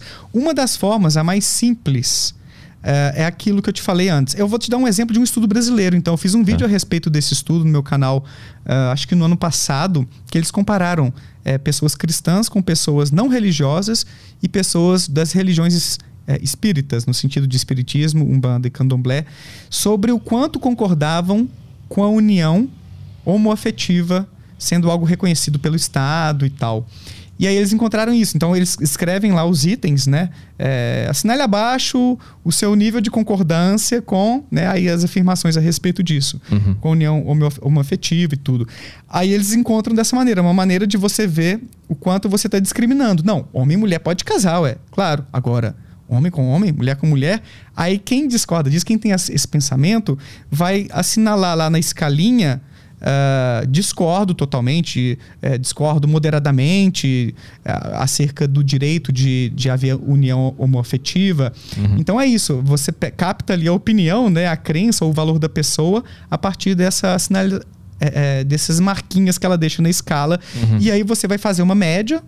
Muitas vezes eu quero comparar grupos. Vamos ver qual foi a média do número aqui, né, numa escalinha de 0 a, uh, desculpa, de 1 a 7, por exemplo, Uh, qual foi a média do grupo espírita, da, da galera sem religião e dos cristãos, para a gente ver qual é a tendência de cada um desses grupos a respeito desse assunto aqui. Uhum. Aí são é, técnicas estatísticas que a gente roda, controlando por outras. Lembra das variáveis confundidoras que eu te falei que às vezes enviesam um pouco os resultados? Porque vai que os ateus, e tem dados sobre isso, são mais educados. Educados do ponto de vista de escolaridade.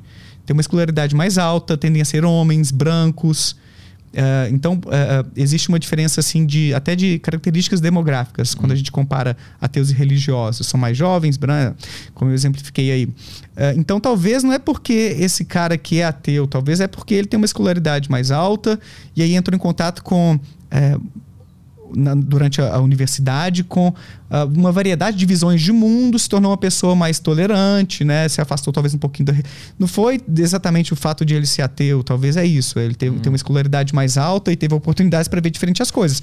Então essas coisas podem acontecer. Uhum. Aí nessa pesquisa a gente tem que considerar essas possíveis variáveis confundidoras para extrair o efeito delas sobre o resultado numérico. É um pouquinho difícil, né? Porque é muito abstrato, assim, para explicar Sim. isso de, de forma uhum. comum, mas você consegue peneirar um pouco as coisas para, no final das contas, ver se é a posição religiosa da pessoa que vai predizer ou vai se associar com quanto ela concorda ou discorda com a união homoafetiva. Uhum. Então a gente tem esses dados em um estudo feito aqui no Brasil para te exemplificar.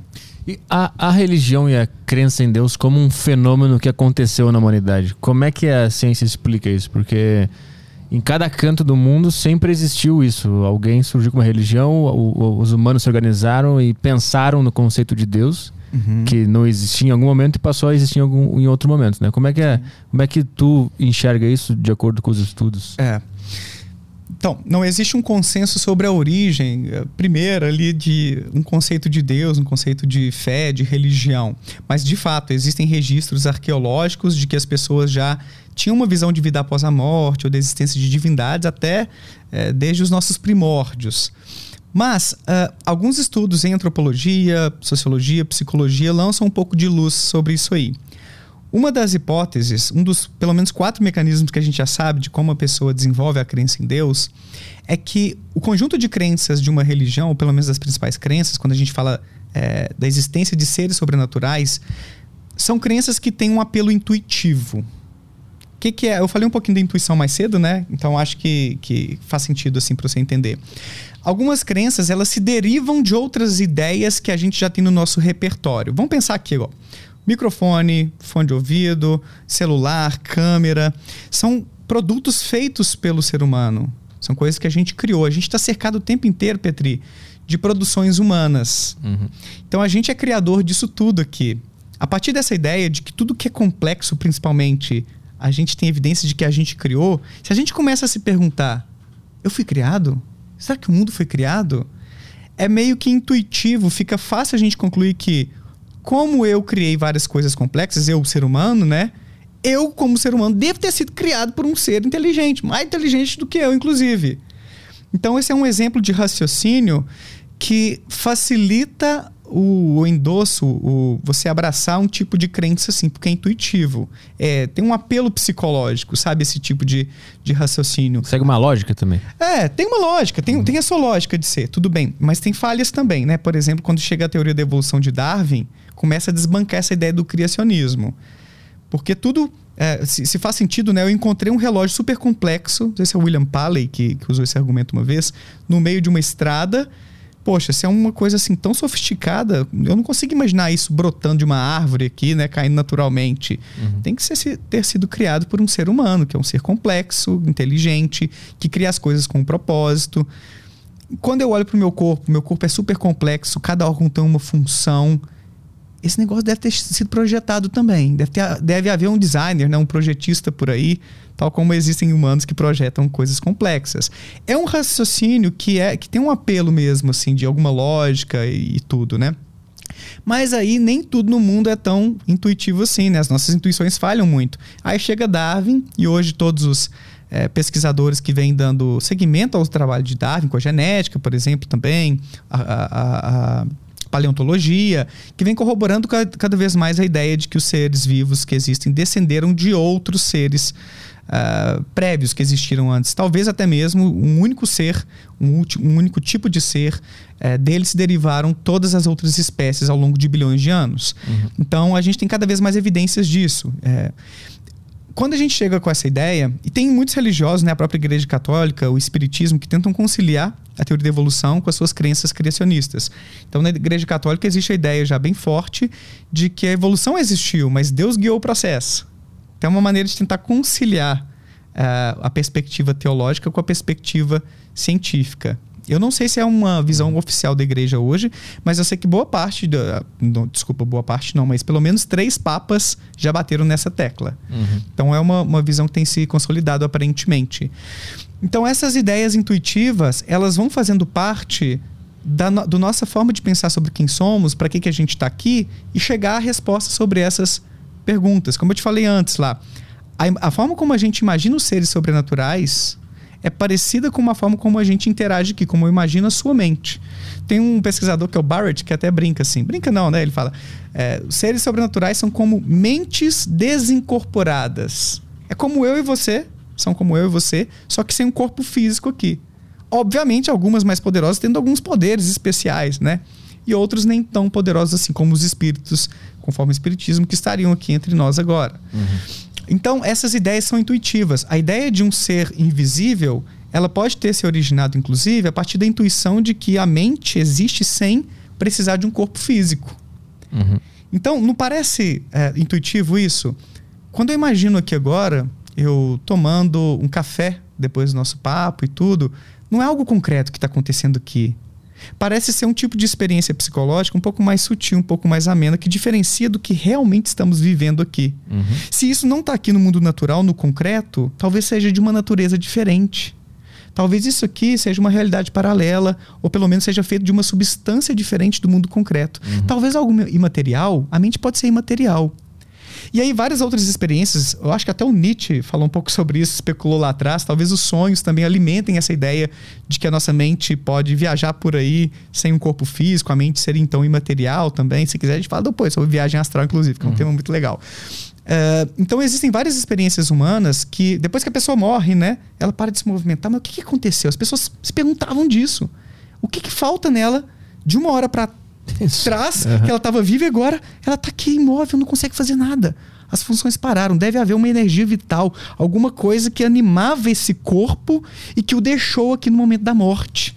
Então, várias dessas questões foram alimentando a ideia muito intuitiva de que a nossa mente ela não depende do nosso corpo. E quando a pessoa morre, essa mente evapora, não, né? Ela, descola e uhum. fica pairando por aí. Ou vai para o céu, ou vai reencarnar, depende da religião, né? Mas existe alguma resposta para isso? Do porquê que em um segundo o cara tá vivo e no outro já não tá mais? Aí depende, né? Se levou um tiro, se teve um atacado. Mas, mas mesmo assim, mesmo assim, ainda é o buraco um pouco mais embaixo. É, não sei exatamente do que, do que você tá pensando assim. Mesmo né, que o cara de... tenha tomado uhum. 70 mil tiros e virou uma uhum. peneira, assim, ainda assim eu não entendo qual é o exato ponto que ele não consegue mais pensar e mover o dedo ou fazer o. Ah, bota fé, entendi agora. Entendeu o lance? Pra entendi. mim ainda é muito obscuro isso. É. Não, eu também não sou. Eu não sou da área da, da, né, da das ciências médicas para te falar, te dar uma resposta assim com precisão. Mas a gente tem um conjunto de órgãos que tem funções que são vitais nesse sentido de sem o funcionamento desse órgão aqui, mano, daqui a pouquinho você morre. Uhum. Então, por exemplo, se o coração para de bater, já era, porque aí não vai chegar sangue no seu cérebro. Se você não, não tem sangue circulando, você não vai ter oxigenação, não vai ter nutrientes, os outros órgãos vão entrar em falência, saca? Uhum, então, só para dar esse exemplo aí, as células precisam desses nutrientes para se manter vivas, se comunicando umas com as outras, para manter o seu corpo em funcionamento. Então, dependendo do órgão que vai ter uma lesão, todo esse, esse sistema biológico vai entrar em pane. Sim, chega uma claro. hora que ele uhum. não sustenta, saca? Sim, não, sim, mas eu digo assim, a, a, a consciência, a capacidade de de eu saber que eu estou morrendo. Hum. Chega numa hora que isso não existe mais, mas foi, foi porque os meus órgãos falharam, porque os nutrientes não chegaram? É, é, é isso? Ou ah. tem alguma coisa além? Aí você tá falando da consciência mais mesmo. Tipo, Pode o Petri pensante, assim, ó, enquanto ser vivo, que tem essa experiência agora é. aqui comigo conversando. Existe alguma resposta para a consciência? Tem algumas, existem alguns caminhos. A consciência, alguns dizem que é o maior mistério do universo. Como assim o maior mistério do universo? Porque, mano, olha só, quando a gente pensa nas questões da física, a origem do universo, foi o Big Bang, mas de onde ele surgiu? Foi uma flutuação quântica, como Stephen Hawking propunha antes de morrer e tal. São questões interessantíssimas e complicadíssimas. Só que para a gente conceber essas questões e tentar chegar às respostas, você precisa de uma parada que é a sua mente, em funcionamento da sua consciência. Então, alguns filósofos da mente até falam que o mistério da consciência é o maior de todos os mistérios. Uhum. Que você só pode existir eu tô até arrepiando falando disso. Eu acho, eu acho barato esse tipo de assunto. Você só pode existir, ser um ser pensante, estar aqui presente, sentindo a temperatura, sua roupa, tendo ideias, sensações fisiológicas, porque existe a consciência, né? Ela que configura esse existir aqui agora. E a partir dessa consciência que você vai pensar em vários outros mistérios do mundo aí, várias outras questões. Mas se não tem consciência, não tem nada. Uhum. Pelo menos pra gente, né? E de onde veio a consciência? É outro probleminha que depois a gente pode conversar também. Mas a ideia, o que a gente tem hoje com a filosofia da mente e com as neurociências, a consciência emerge, ela se configura, ela aflora a partir de uma atividade integrada e organizada dos neurônios do nosso cérebro. Eu falo dos neurônios do cérebro ou encéfalo, porque tem neurônios em todo o nosso corpo, né? Na palma da minha mão, no meu pé, quase. Não é todo mundo que sabe disso e eu gosto de, mencionar essa curiosidade. Mas os neurônios do nosso encéfalo, eles estão de tal forma organizados que eles vão correlacionar. Isso é uma teoria do Antônio Damasio, neurologista português. É, a gente tem diferentes áreas no cérebro que processam diferentes tipos de estímulos estímulos sonoros, visuais, táteis, de temperatura, das minhas vísceras que eu estou sentindo, né, minhas emoções. E esses neurônios eles precisam se comunicar de uma maneira meio harmoniosa, vamos pensar assim, meio sincrônica, que é o termo que ele mais utiliza. A ideia de um eu, de um self, a sensação de eu ser um serzinho aqui dentro, pensando e sentindo o cheiro aqui da sala e essas coisas, é construída essa noção a partir de uma estimulação do corpo. O meu corpo, então, fornece informações, né?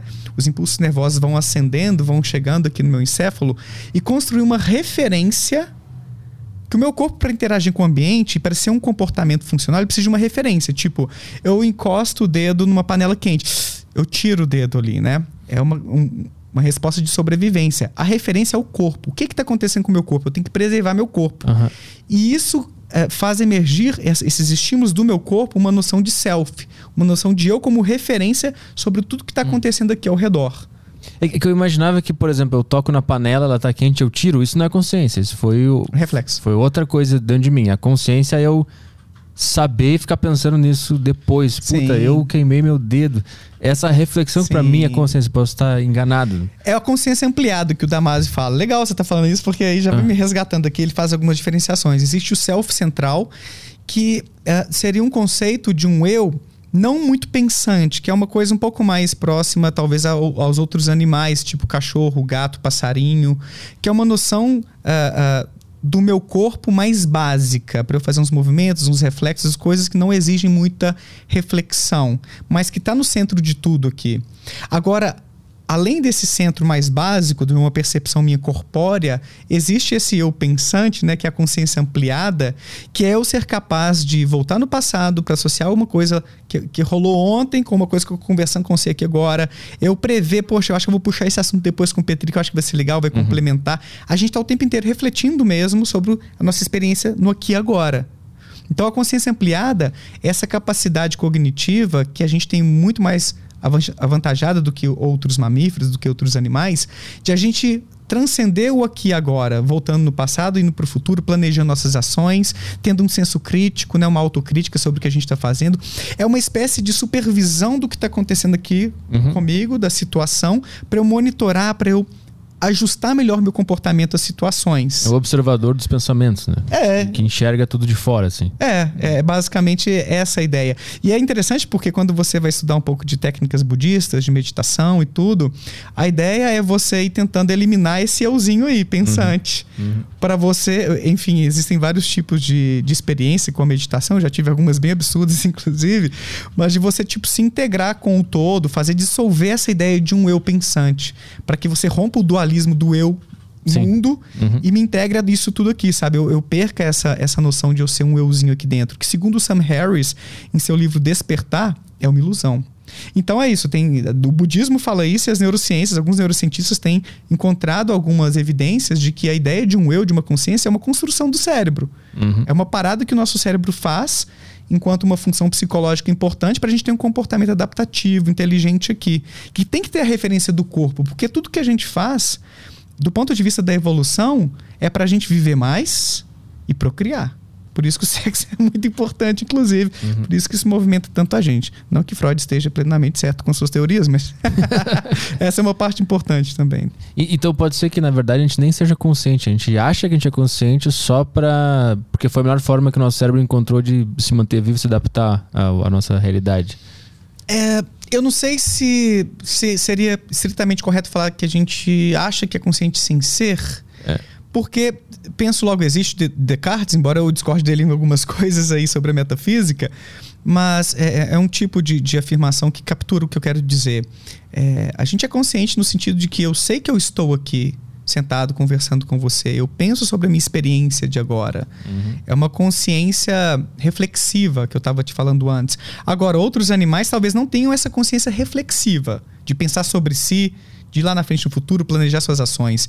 Tem uma consciência mais central de simplesmente sentir a dor, ter a experiência visual de cores diferentes, contrastantes, do sabor do alimento. Uhum. Então, os outros animais, boa parte deles, não sei se eu posso dizer todos, porque aí eu também não me aprofundei, mas tem algum nível de consciência nesse sentido de ter uma experiência psicológica de ser algo no mundo. O, tem um filósofo, Thomas Nagel, escreveu um capítulo sobre, um artigo sobre isso. Como é ser um morcego? Não o Batman, tá? Parece, mas um morcego, morcego mesmo. Será que existe algo que é ser como um morcego? E se existe, como é ser? É, é, muito difícil imaginar você tendo asas, você tendo sonar, que é aquela habilidade de é, se orientar no ambiente emitindo estalidos com a língua, que são ondas sonoras que vão bater nos objetos e voltar para você para você ter uma noção espacial do, da direção que você está indo. Uhum. Deve ser bizarro ser um morcego, né? Agora, será que existe algo que é ser uma cortina?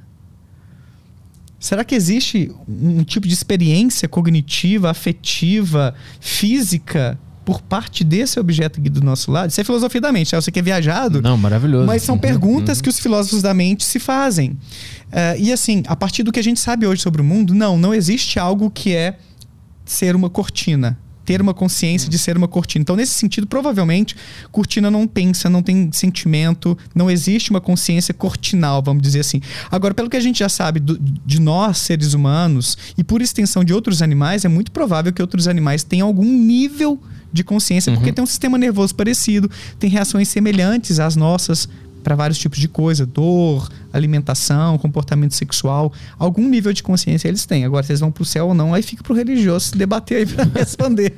Mas e aquele, aquele lance de que se a gente reduzir tudo, a gente vai sempre chegar no mesmo. É no átomo, né? No, no ah. Na menor coisa possível lá. Isso não meio que mostra que talvez tenha uma consciência cortinal e que é a mesma que a nossa, e eu sou a cortina e a cortina sou eu também. Essa é uma das questões que os, os filósofos da mente se fazem. O, um outro filósofo, que é o David Chalmers, da, da Austrália, ele, ele levantou algumas perguntas assim. E aí? Qual é a, a partícula elementar da consciência? Será que existe essa partícula elementar? Porque de onde surgiu a consciência? Porque se a gente pensa que não existe uma consciência cortinal, mas existe uma consciência entre nós, seres mais complexos, mas e se a gente é fruto da evolução, mano? Como é que começou? Quando começou isso? Uhum. Porque aí começa a ficar meio milagrosa a parada, sabe? Como se chegasse num estágio da evolução, agora tá pronto, agora eu vou dar o sopro divino aqui para animar esse bichinho aqui, ele ter uma perspectiva de ser diferente do que era antes, que antes era só matéria inorgânica, umas moléculas ali, os organismos unicelulares. Não, não pensa não, não precisa ter dor, não precisa ter nada, né? Mas é muito doido, porque se você vê, existem muitos seres muito simples que a forma de se relacionar com o ambiente é basicamente ser mais sensível à luz, ser sensível a alguns tipos de macronutrientes ali para poder comer, né, metabolizar e, se, e, sobreviver. Mas existe uma sensibilidade, existe algum tipo de receptor para o mundo externo, mesmo de organismos bem simples. Uhum. Não vou me arriscar a mencionar alguns porque eu não sou bom nessa parte da biologia. Mas quando surgiu um primeiro microorganismo com algum tipo de experiência psicológica, sabe? De uhum. sentir, de perceber dor, sabor, cor, tátilmente né, as coisas ao seu redor. Então, esse, esse é, um, é um mistério, é uma questão muito difícil. Mas de onde veio isso? Se não existia isso antes no universo, brotou ali a consciência. Então essa é uma das questões do Chalmers que eu te mencionei. Eu adorei você ter feito esse comentário porque você captou assim um ponto muito interessante desse tipo de assunto. Esse David Chalmers, ele propõe que as partículas elementares da, da consciência, eu acho que ele chama de protociência, protoconsciência, eu não lembro agora assim, o termo co correto, protofenômenos hum. ele usa. Porque é como se fosse assim, o fenômeno da consciência ele é muito complexo, é uma parada organizada que parece um filmezinho, né? Estou aqui agora com Petri, tem toda uma coerência uh, de todos esses bloquinhos aqui de, de várias percepções visuais, auditivas, que constroem esse, esse cenário mental aqui, né? Uhum. De estar aqui com você e tudo. Então ele propõe que cada um desses pixels de consciência, os protofenômenos que ele chama, sempre existiram ao lado de outras propriedades físicas. E eles seriam, de certa forma, uma propriedade física também. Que acompanharia os átomos, sei lá, a matéria toda desde o Big Bang. Uhum. Só que esses, esses protofenômenos, essas, eles chamam também de qualia na filosofia da mente, tá? Essas pequenas propriedades, os pixelzinhos da consciência, não estavam ainda organizados de forma a fazer emergir, aflorar a consciência o exemplo que eu gosto de dar, isso aqui foi uh, invenção minha, tá? Quando eu comecei a discutir esse assunto assim com meus colegas, para ilustrar um pouco essa ideia complexa, é pensar no quebra-cabeça. Quando você compra quebra-cabeça, vem a parada lá toda bagunçada para você, ou vem montadinho, você tem que ir quebrando os treinos, enfim. Uhum. Mas chega uma hora que é o quê? Quando você vai começar a brincar. São lá 5 mil peças, como eu e minha esposa gostamos né, de, de, montar. A gente tem lá em casa, inclusive, quadros assim. Eu acho que foi aí que eu tive esse insight, assim, para ter uma analogia para ensinar isso na época uh, eh, para os meus alunos. Esse quebra-cabeça está todo quebradinho em 5 mil peças. Cada uma das suas peças, individualmente, não forma nenhuma imagem. Pecinhas pequenininhas, só uns borrõezinhos coloridos ali. E a gente tem que ir encaixando uma, uma pecinha na outra até chegar no final, que a gente vai ter como se fosse, vamos pensar assim, a gente tem lá a Torre Eiffel, que é um dos quadros que a gente tem, ou o planeta Terra. Então, quando esses bloquinhos se unem de maneira correta, você vai ter a experiência de um quadro, de uma imagem completa. É como se fosse isso a consciência. Talvez, que é uma especulação, tá, galera? Não estou falando que é assim e pronto, não. O David Chalmers defende que ah, os protofenômenos, né, os qualias, essas propriedades aqui, esses pixels que constroem toda essa experiência de você ser agora alguém no mundo, tendo essa experiência de ser alguém experimentando isso tudo, isso já existiria desde os primórdios, mas de forma desorganizada mas os átomos vão se unindo, né? A gente é feito de é, poeira estelar, como Carl Sagan falava também, né? Ah, todos os átomos do nosso corpo foram fundidos, foram criados no interior de estrelas. Isso é muito fascinante, inclusive, até poético, né? Então, esses pixels da consciência poderiam estar viajando desde os primórdios, né? De 13, 14 bilhões de anos desde o início deste universo. Não sei se existem outros, né? então, a galera falando de multiversos aí já não sei, né? Esse trem aí é consistente. Até chegar uh, uh, os primeiros organismos vivos que foram se complexificando em termos de sistemas mesmo, de existência, até chegar a seres mais complexos, como a gente que tem um sistema nervoso, com esses neurônios, que são feitos desses de vários átomos também, e que se configuram, se conectam de tal maneira a fazer emergir essa imagem completa que é a consciência. Completa entre aspas, não estou falando que que também é o ápice de tudo e acabou, não. Vai que, né? Uhum. Uh, existem seres aí que têm uh, experiências sensoriais muito mais refinadas do que a nossa para alguns tipos de propriedade, né? De espectro de luz, olfato, cachorro, se você parar para pensar, né? A gente fica Sim. todo metido achando que somos superiores e tal. Tem várias funções aí que outros animais dão de 10 na gente. Mas essa é uma, uma forma de pensar nessa metáfora do quebra-cabeça. As pecinhas existiam, mas estavam fragmentadas. Espalhadas, bagunçadas. E com a evolução do universo e dos seres vivos, elas foram se organizando de tal maneira a fazer emergir, configurar uma experiência mais coerente que tem o eu como um centro e o eu sendo construído a partir da estimulação do meu corpo. Se você faz meditação, não sei se já teve alguma prática assim, é muito viajado, porque uhum. você começa a perceber que é isso, velho. Você é o seu corpo, mano. Não é isso, a sua mente é, é uma parada que é produzida pelo seu cérebro, tudo o seu pensamento, mas quando você pratica meditação e, e começa a eliminar, entre aspas, esses pensamentos para ter uma experiência no aqui agora, né, mindfulness, essas paradas todas, uhum. você começa a perceber que é isso. Você é o seu corpo aqui. Uh, ligado no qual existem os pensamentos. Só que a gente se confunde com esses pensamentos, conforme Sim. Sam Harris, uhum. e vai dando essa ilusão de que a gente é uma coisa diferente do nosso corpo. Uhum. Como se a mente fosse uma coisa anexada aqui e que poderia sobreviver após a morte. Mas não existem evidências disso e as neurociências apontam nessa direção, que a gente é só o nosso cérebro criando isso aqui tudo mesmo, e é isso. Mas, inclusive, essa experiência da, da meditação também é uma criação, então, segundo essa visão mais cética. É uma criação em que aspecto? Deixa eu ver se eu entendi. Se tu conseguiu observar que a tua mente, ela, ela não é tu mesmo, ela é outra coisa. Isso também pode ser o teu cérebro te enganando ou criando isso porque tu estava buscando essa resposta porque tu leu alguma coisa de Buda, algum negócio assim. Então tudo pode ser uma criação, inclusive as nossas pesquisas, porque são seres humanos pesquisando e visualizando Sim. resultados. Sim. Sim. E, e, interpretando aquilo. Sim, mas aí eu não sei se você está chegando nesse ponto, tá? Hum.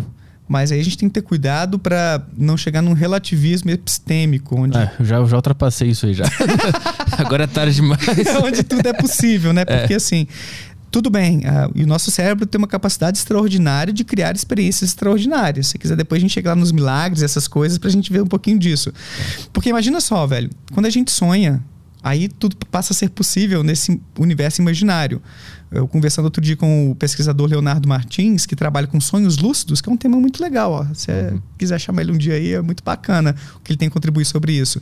É, e ele tem a capacidade, e ele treina pessoas para isso também e tudo, mas pela perspectiva da ciência, tá? Sem nada de, de muito misticismo, de você conseguir começar a sonhar e ter um controle sobre o seu sonho e fazer o que você quiser você visitar um, um castelo de, de, de, do Harry Potter, lá onde ele estudava, né, para se tornar um bruxo, de você encontrar a mulher que você quiser, o cara que você quiser para ter uma relação, uhum. qualquer coisa assim que você quiser, explodir Brasília, sei lá, qualquer coisa que não que eu esteja incentivando qualquer coisa, tá, gente? É o metaverso isso aí.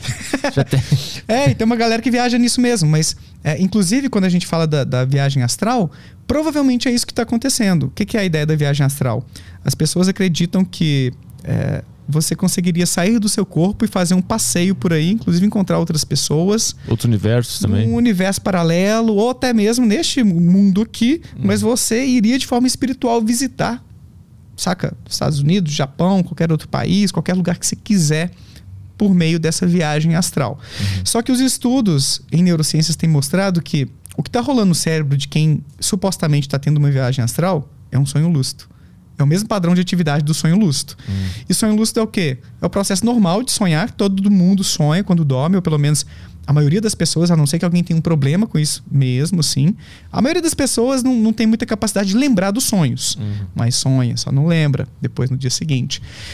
Mas o sonho lúcido, a diferença é que em vez de você estar tá ali sonhando, né? Tô aqui andando pela rua de São Paulo aqui, em tal lugar e tal, e não sei que estou sonhando, eu acho que isso é real. No sonho lúcido você saca que aquilo ali é um sonho. E aí tem pessoas que têm um controle total, moderadamente, né, parcialmente, ou um controle mais uh, modestinho mesmo, assim, sobre o sonho. E aí existem técnicas, habilidades para você desenvolver mais essa capacidade de controlar seu sonho. Só que quem não está muito familiarizado com a experiência de sonho lúcido ou com materiais a respeito disso, vai confundir uma experiência de caraca, olha onde eu tô aqui agora que viagem, meu, isso aqui não é a realidade, isso aqui eu saí do meu corpo. Peraí, é a realidade, mas eu tô em qualquer outro lugar aqui agora, né? Uhum. Começa a confundir aquilo como se fosse um desdobramento. Eu saí do meu corpo e tô passeando aqui por São Paulo enquanto eu tô lá no meu hotel. Sacou? Uhum. É, inclusive, eu tive um sonho lúcido esses dias agora. É. eu, eu no, é, já treinei isso na época de Orkut, assim, eu tava numa comunidade e tal, para ter essas experiências, mas eu tenho de vez em quando sem querer mesmo essas experiências. E normalmente é quando acontece uma coisa bizarra no meu sonho que me dá um clique assim, pô, isso aqui não pode ser real, não, né? Uhum. Outro dia, posso contar, amor? A cara. Falou, vai, vê aí. Vai sozinho aí. Tá bom. Eu sonhei. Que, eu sonhei que eu tava assim na minha cama com duas mulheres e ela tava com um cara na banheira. Aqui em São Paulo mesmo, esses cara. dias que eu tô aqui. É... Aí me deu um clique, velho. Isso aqui não é real, não. O que, que tá rolando aqui, Foi mano? Rua Augusta. eu tive um clique, pô, isso aqui é um sonho lúcido. Aí eu deixei ela aproveitar com o cara na banheira e fui aproveitar também, sacou? Tem até... Isso é projeção, mas não é astral. tô brincando, tô brincando. Realização alucinada de desejos, a psicanálise fala e tal. Mas é uma furada, assim, inclusive. Não tem evidência de que os sonhos simplesmente realizam nossos desejos, não.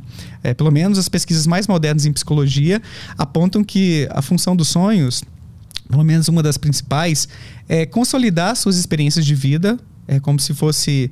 É, eu, eu para eu me lembrar que eu estive aqui com você um dia, eu preciso sonhar, ou pelo menos enquanto eu não estou sonhando, reprocessar essa experiência agora, para fortalecer as conexões entre os neurônios. Caso contrário, eu esqueço. Hum. Então, quem tem muito problema com sono, inclusive, pode começar a ter problema de memória. Hum. Uh, e outra função dos sonhos, conforme o Siddhartha Ribeiro e outros pesquisadores, é, parece ser preparar a gente para coisas que a gente está preocupado que possa acontecer. É como se o sonho fosse um ensaio de algumas coisas. Mas acaba que se você pensa muito alguma coisa no dia, pode refletir mesmo, porque o seu cérebro é como se fosse isso. Ele não sabe se aquilo é uma preocupação ou é, é uma coisa que você está vendo um filme e está encarando como real, porque seu coração está disparado, você está lá vendo Batman. Meu Deus, olha essa música, trilha sonora. Você vai. A gente viu esses dias, então foi muito doido. Uhum. E aí você pode começar a sonhar que você é um morcego. Uhum. Então, uh, experiências muito vívidas, muito fortes é como se o cérebro, pô, isso aqui foi tão importante que eu tenho que reprocessar isso aqui durante a noite, que eu tenho que lembrar disso aqui. Uh, e, mas quando existe essa reinterpretação, você não tem essa fonte de informações externas para dar uma coerência na sua consciência, que a gente está falando de consciência aquela hora, né? Uhum. Então, aquelas experiências novas que você vai reprocessar ali durante a noite podem ir se conectando com coisas que, às vezes, aparentemente, no primeiro momento, não tem muito sentido.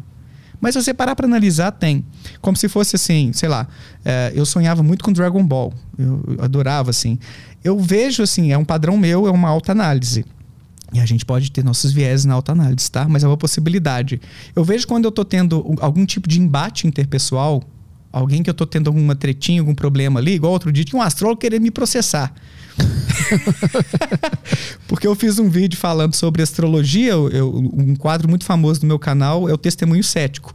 É. Que eu convido pessoas que saíram de uma religião, de uma pseudociência. Aí nesse dia eu estava conversando com uma ex-astróloga para ela contar pra gente por que ela saiu da astrologia e tudo. E a gente fez uma análise aí de umas previsões de, de uns astrólogos famosinhos. E um deles ficou meio chateado assim e tava meio que me ameaçando assim de processo, né? Hum. Mandou e-mail e tal. Mas eu acho que já resolvemos, eu acho. Aí tu sonhou com ele. Foi isso? Não, aí não, não que eu sonhei com ele. Mas uh, quando eu tô com um embate com alguém assim, eu costumo sonhar que aparece uma Jimbu pra mim no meio do sonho, mano. Ou Cell, assim, que é outro personagem que é rival, inimigo, e eu tenho que ah. lutar com o bicho, sacou? Uh -huh, uh -huh. É como se fosse isso. Uh, o sonho às vezes pode conectar um embate, como se fosse um inimigo, entre aspas, com uma referência de inimigo que você tem, uhum. que você aprendeu, tipo, na infância, vendo desenho animado, umas paradas assim. Então não é que eu tô com medo de encontrar uma Jimbo ou algum outro monstro assim, mas é como se é, eu, o cérebro precisasse processar o que tá rolando ali, velho. Você tá com embate e se parece um inimigo, alguém quer te atacar. E você tem referências na memória do que é ter um inimigo, alguém que quer te atacar. Uhum. E quem assistiu muito desenho animado como eu, pode acabar sonhando com uma Jimbu quando está sendo ameaçado em processo, sacou? Uhum. Então agora a gente vai, vai, entrar numa outra pergunta que é: todas as nossas referências elas são criadas na infância e o nosso mundo será projetado a partir de lá? Não todas as referências, mas a infância é uma fase da vida muito importante para estabelecer alguns tipos de referência. É, tem uma teoria, é, por exemplo, que menciona que a nossa forma de se relacionar romanticamente, com as amizades, reflete em boa parte aquilo que a gente aprendeu na relação com os pais e irmãos. Então, é, sim, é uma, uma base importante de referências para a gente, a infância. Vários acontecimentos ali, a gente aprender a conviver com os outros, a compartilhar, o ciúme, a insegurança ou a segurança de ser amado, querido, a minha autoeficácia, né, a minha autoconfiança para resolver as coisas. Várias experiências importantes de vida acontecem na infância uhum. e começam a abrir um terreno ali para você ir se desenvolvendo na adolescência, depois na fase adulta, mas não é só a infância. Uhum. Porque muitas coisas diferentes vão acontecer ali na fase adulta, ou na, no início da fase adulta, ou na adolescência, que vão. É, vão pensar assim, reformular possivelmente algumas daquelas outras experiências suas. Dar um exemplo bobo meu. Eu odiava estudar. Eu queria parar de estudar na oitava série, queria fazer uma banda de rock. Eu até tive uma banda de rock, inclusive, mas não foi pra frente, não. Lançamos um, um disco aí e tal. Quarto Andar o nome. É um rock legalzinho depois. mas uh, eu odiava estudar, mano. Aí hoje, pô, eu vivo de estudar. É, de pesquisar, de produzir divulgação científica, essas paradas todas. Então, uhum. tem muitas coisas que eu tive muitas experiências horríveis em escola, até sofri bullying também. Pratiquei um pouquinho também, fui sacando com alguns, botava uns apelidos, ou que eu me orgulho, mas assim, eu tive é, muitas experiências que foram ruins na escola, algumas até meio traumáticas, assim. E, pô, pra que estudar, mano? Eu ficava nessa, sabe? De por que, que eu tenho que aprender isso aqui da matemática? Onde eu vou aplicar isso na vida? Sim. Eu era rebelde, cara, odiava. Mas hum. uh, acabou que na adolescência, por eu ter muitas questões existenciais, eu comecei a me aproximar da filosofia. E aí eu comecei a ler alguns materiais de filosofia, aí a, a psicologia começou a, pô, isso aqui vai me responder algumas questões também. Uhum. E aí eu entrei na psicologia e comecei a gostar de estudar porque isso me respondia questões e eu vi uma possibilidade de, de profissional a partir disso também e tal. E eu me apaixonei hoje por, uh, por estudar, por responder essas questões da existência. Eu adoro essas paradas Sim. filosóficas, científicas. Então, é, só para dar esse exemplo de que não é porque é X na infância que vai ser Y na, sabe, uhum. na fase adulta. Experiências da adolescência podem mudar muito o nosso trajeto e até na fase adulta também. Dá para reformular muita coisa. Mas a gente está falando de coisas mais é, estudar, é uma coisa mais externa, assim, é, é um, uhum. é um, é um quase que um hobby que uma hora tu pode entender ali o objetivo e se apaixonar.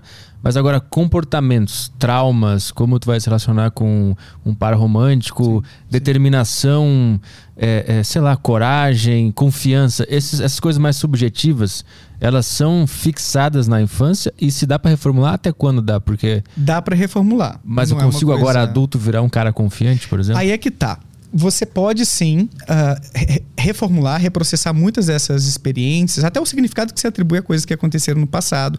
Pode ajudar um pouco em alguns aspectos também, mas existe um limite. Existe um limite, porque alguns condicionamentos foram tão fortes que são mais difíceis de serem quebrados. Uhum. E existe outro impedimento que é a genética. Então a gente não é só o resultado das nossas experiências de vida. Uhum. A gente também é construído. A, a, quem a gente é, nossa personalidade, nossas preferências, a partir de um cérebro que foi configurado ali de modo basal, vamos pensar assim, a partir das instruções genéticas que a gente herdou do nosso pai e da nossa mãe. Uhum. Então existe um limite para isso também. É, a gente tem evidências, por exemplo, de que a inteligência média da população de vários países, não sei se eu posso dizer de todos, tá? Porque cada um tem um cenário diferente evolutivo culturalmente. Essa inteligência, inteligência média tem aumentado do século passado para cá, que é o efeito Flynn. Flynn foi o cara que começou a registrar e discutir mais esse efeito, e isso é um resultado da maior escolarização das pessoas. Cada vez mais as pessoas estão estudando. Né? Minha avó, acho que não chegou a concluir o ensino fundamental, por exemplo, saca? Uhum. Aí meus pais já fizeram o ensino superior.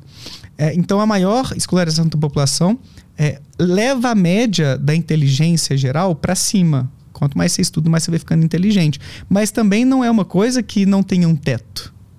Saca? Não dá para todo mundo se tornar. Vamos pensar, né? A figura aí mais popular, Einstein, assim, ser um gênio e fazer grandes descobertas e tal. Sim. Não é uma coisa ilimitada assim. Existe também uma barreira aí que vai ser genética. Tem um certo limite ali de Vamos pensar. Eu, eu, não é uma área que eu domino tanto assim a ponto de eu poder me aprofundar muito, tá, Petri? Então, assim, só uma ressalva. Mas é como se o seu cérebro não pudesse criar um número limitado de conexões e, e aumentar a velocidade de processamento de informações ilimitadamente. Existem diferenças individuais entre as pessoas que são parcialmente, e é importante ressaltar isso aqui, ó, parcialmente explicadas pela genética, porque não é que a genética determina quem você vai ser, suas habilidades, completamente não. Uhum. Mas desde o nascimento a gente já conta com essas diferenças genéticas que vão aumentar a chance de uhum. alguns desfechos para gente. Tipo assim, tem estudos mostrando que é, duas pessoas passam por situações, ou, ou, grupos diferentes de pessoas, né? Passam por situações semelhantes na vida, tipo um estresse, um transtorno de estresse pós-traumático, né? um assalto, alguma coisa assim, um, uma agressão física na infância, mas os desfechos são diferentes para cada uma dessas pessoas. O tanto que vai impactar emocionalmente, o quanto que isso vai.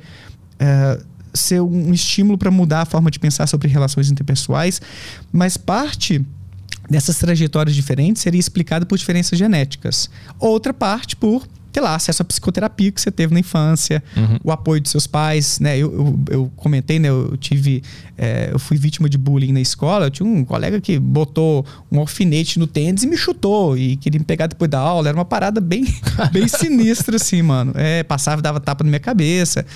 Então foi muito tenso, mas meu pai me deu muito apoio nessa época, por exemplo. Uhum. Ainda bem que eu fui privilegiado de contar com o pai que tinha lá o office boy do escritório dele, ele me passou a me buscar, é, deram assistência, conversaram com a diretora, sabe? Teve todo um lance assim que foi massa, assim, a forma como resolveu as, resolveram as coisas.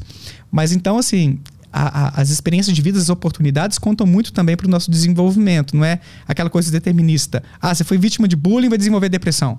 Você foi abusado na infância, vai desenvolver um problema de relacionamento e não vai conseguir, sei lá, fazer sexo ou vai ter problemas com isso. Uhum. Não é uma coisa tão linear assim, sabe? Quando a gente fala de comportamento humano, é uma parada multideterminada e até mesmo a genética tem o que contribuir aí. Uhum. Então, não, não é uma coisa assim que rolou isso na infância, pá, vai determinar assim e pronto. Ou, ou é, é, algo que não dê para mudar, para uhum. melhorar, para você aprimorar uma, alguma habilidade. Inclusive, a psicoterapia está aí para isso, né? Mas, aí, mas a minha pergunta, assim, é sobre psicoterapia, por exemplo. A gente, a gente fica remediando o que aconteceu e, e, deixa, por exemplo, a pessoa é muito insegura. Aí ela vai na psicoterapia, conversa sobre isso e a partir dali ela vai simplesmente entender por que, que ela é insegura e vai conseguir manejar ou ela vai conseguir mudar e, e virar uma pessoa segura, por exemplo?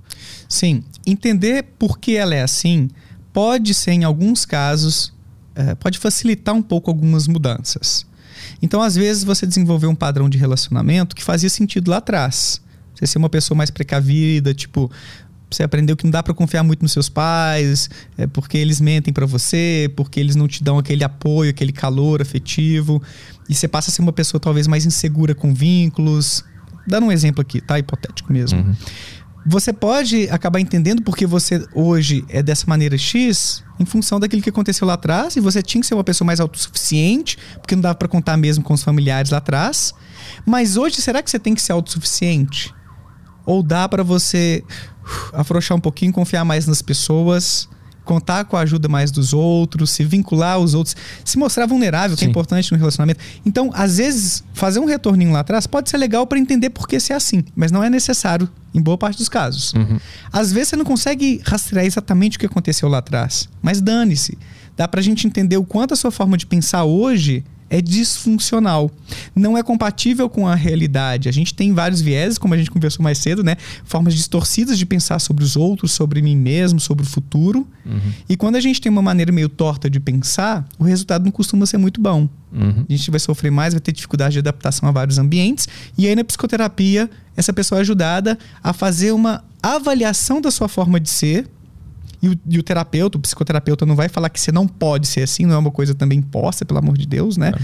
Mas ajuda a pessoa nesse processo de autoconhecimento para uh, ah, começar a reajustar essas engrenagens cognitivas, comportamentais, emocionais, uhum. para se adaptar melhor ao seu, ao seu meio. Mas veja, não é, pelo menos a gente não tem boas evidências disso hoje, necessário você ter que voltar lá no seu passado e ver as origens daquilo, sacou? Sim, sim. Eu dei mais como exemplo. Ah, então, a minha pergunta é assim: ó, uma vez que o, a conexão neurológica está feita ali da insegurança, uhum. da timidez, sei lá. Uhum. Depois de adulto, eu consigo refazer essa conexão ou eu só consigo remediar ela? Entendi. Observar ela, entender que ela está ali e, e a partir daí tentar agir da melhor maneira possível. Você pode sim dar uma melhorada nisso dá para você é, mudar um pouco esse traço, mas pelo menos até onde eu estudei sobre mudança de personalidade, já tem uns anos que eu me aprofundei nisso, é, não é uma mudança tão drástica quanto a gente gostaria. Né? Tipo, um cara mais introspectivo dificilmente vai se tornar super extrovertido. Agora eu sou um comediante e quero muita atenção. Essa mudança da água para o vinho é uma coisa que hoje não é muito factível uhum. em termos de mudança clínica. Mas você melhorar um pouco, ou é, eu tô falando melhorar, tá? Mas assim, não necessariamente é, é, ser mais extrovertido é, é bom e ser mais introvertido é ruim. Que é muito uma questão que a gente tem que analisar isso também. É, às vezes a pessoa é mais introspectiva e tá super bem adaptada. Uhum. Tá vivendo bem, tá, sacou? Tá, tá sendo uma pessoa feliz. A gente tem que cuidar também de falar que ser claro. introvertido, né? Só, só pra... Uhum. Mas às vezes a pessoa é mais introspectiva, mais tímida mas o trabalho dela está desafiando ela a assumir algumas posições ali, se expressar um pouco mais. E aí dá para fazer isso em psicoterapia. Mas é, o que a gente tem que ter cuidado, e às vezes a gente vê isso numas promessas aí na, na, internet, os influencers, alguns coaches, não quero generalizar também, mas tem uns aí bem. Que, nossa, a gente vai reprogramar sua forma de pensar e você vai se tornar uma pessoa muito diferente, que você nunca. Pô, aí, velho, isso aí já é falcatrua, saca? Então, assim, não é uma coisa tão mágica assim quanto às vezes algumas pessoas vendem. Aí uhum. pode ser pseudociência, né? Acho que a gente tá entrando na PNL agora, então, é isso? Só para os caras ficar bravos agora. Mas tem a ver? Cara, Sim, algumas pessoas que trabalham com PNL têm esse tipo de discurso. Não quero generalizar também, uhum. mas uh, o que eu entendo hoje, que eu já entrei em contato com o PNL, é, até entrevistei o Bruno Farias, que é um cara que fala bem sobre isso lá no meu canal outro dia, que ele traz, assim, eu acho que uma análise bem razoável, é que o que tem de bom na PNL foi algo herdado da psicologia. Hum. A psicologia desenvolveu, a PNL, pô, isso aqui é legal, vem para nós. E aí pegou ali, né, fez uma, uma apropriação de uma técnica, uma forma de ver algum assunto e trouxe para a PNL. O que é mais original da PNL hum. parece ser uma furada. Pe parece, pelo análise que o Bruno fez principalmente, que eu, eu admito que eu não me aprofundei nesse assunto aí. Então, assim, uhum. não quero ser injusto assim e comentar sem ter estudado bem. Mas, tu, como um conhecedor do, do cérebro, é, essa, essa questão de, sei lá, eu falar uma, uma afirmação para mim mesmo, isso tem algum efeito? Se eu falar, eu sou confiante, eu sou confiante, isso tem algum efeito na prática? Ó, não, só falar para si mesmo, eu sou confiante, eu sou confiante, eu não conheço estudos que corroborem isso, não, esse efeito assim, né? De... Porque eu acho que a impressão que eu tenho, tá, Petri? Então eu vou tentar ser cauteloso aqui para também não. ser processado por. por ser processado PNL pela galera. não, não vou, não, nem conheço a galera famosa PNL, então assim, processado não vou ser, eu acho, né? Mas a, a ideia é mais assim. Uh, o que eu percebo do pouquinho que eu vi é que. Uh, às vezes pegam algumas coisas da psicologia que tem alguma fundamentação e às vezes dá uma distorcidinha, dá uma exagerada naquilo. Porque a ideia de mudar o que você pensa para afetar o que você sente, o que você faz, é uma parada que existe que é bem fundamentada cientificamente. A psicologia cognitiva, a terapia, melhor dizendo, cognitiva e a cognitivo comportamental, partem desse pressuposto em boa parte dos casos de que as pessoas sofrem, elas estão desajustadas em algumas funções da vida, porque elas não estão interpretando as situações de uma maneira realista, razoável. Então eu preciso ajudar essa pessoa a ser mais realista, a mudar a forma de pensar para que ela mude o que ela sente e o que ela faz também. Hum. Mas também não é uma coisa que basta mudar a forma de pensar que as coisas resolveram. Se essa galera está oferecendo isso, opa, cuidado aí também. Porque isso é só um pedacinho do processo de uma psicoterapia bem feita. Uhum. Porque às vezes o paciente diz assim: Ó, oh, eu sei que eu estou exagerando. Esse meu ciúme aqui é uma viagem. Eu estou imaginando, nossa, tem nada a ver. Eu não tenho nenhuma evidência, boas razões para achar que eu estou sendo traído ou traída. Mas ainda assim eu sinto isso. E eu sofro com isso. E eu não consigo ah, me entregar. Vamos supor um caso assim. Uhum. Então você tem paciente que às vezes traz isso para você que não basta mudar a forma de pensar. Não é um, uma, uma coisa tão automática e fácil assim. Eu vou mudar a forma de pensar, eu mudo o que eu sinto, o que eu faço. E eu não sei se essa galera tá vendendo dessa forma, porque se tiver, opa, é, sai Sai que é. Como é que é? Sai dessa que é cilada, Bino. Não tinha uma uhum. expressão assim, né? É, então, mudar a forma de pensar é pelo menos um pré-requisito importante para outras mudanças que vêm depois. Porque aí tem treinos comportamentais, é, exposição para você mudar a forma de sentir. São muitas estratégias muito complexas que têm sido alvo de pesquisas para a gente oferecer um serviço de qualidade para a população. Uhum. Então, o que a gente vê às vezes, eu não sei, eu não quero falar assim, ah, a PNL faz assim, porque pode ter alguma coisa legal na PNL também, e eu, eu desconheço, ou alguém que usa a PNL para algumas coisas que é legal, não sei, tá, Petri? Uhum. Mas eu vejo às vezes a galera mais das pseudociências se apropriando de algumas coisinhas da psicologia que funcionam, que são mais famosinhas, para poder agregar o seu pacote né, de, de serviços ali e muitas vezes distorcendo e exagerando o poder daquilo. Uhum. Então eu vejo assim que a psicologia como uma ciência, a psicoterapia é, baseada em evidências, porque tem psicoterapias também que são meio furadas, né? Tudo na psicologia que é bom também não. Mas eu vejo que às vezes alguns. Uh, algumas dessas pessoas, alguns desses movimentos pseudocientíficos é, se apropriam de algumas coisas, exageram e aplicam de uma forma totalmente errada. Então, se for para deixar uma recomendação, é procure alguém que tenha uma boa formação, que saiba do movimento da psicologia baseada em evidências. A gente até fundou recentemente a Associação de Psicologia Baseada em Evidências, né? Associação Brasileira sobre isso, para a gente começar a conscientizar a galera e os próprios profissionais de que existem práticas que são confiáveis, que têm evidências mostrando que são seguras e eficazes, e outras práticas, mesmo dentro da psicologia, que não são. Uhum. Inclusive para alertar sobre as pseudociências que estão aí também para se passar por uh, uma terapia confiável e tudo. Vamos ver algumas perguntinhas Posso aqui? dar um pulinho no banheiro antes? Uhum. O Caio bota, bota, faz uma pausa aí. Ah, de boa. Aquele preto e branco lá. E aí pode ir lá. Beleza. Tranquilo, daqui a pouco a gente volta então aqui no Aderiva. Estamos de volta. Foi, eu dei uma lida nos comentários aqui, o pessoal quer que tu fale da psicanálise. Opa! Querem que tu meta o pau na psicanálise. Estão querendo polêmica, é. então, hein?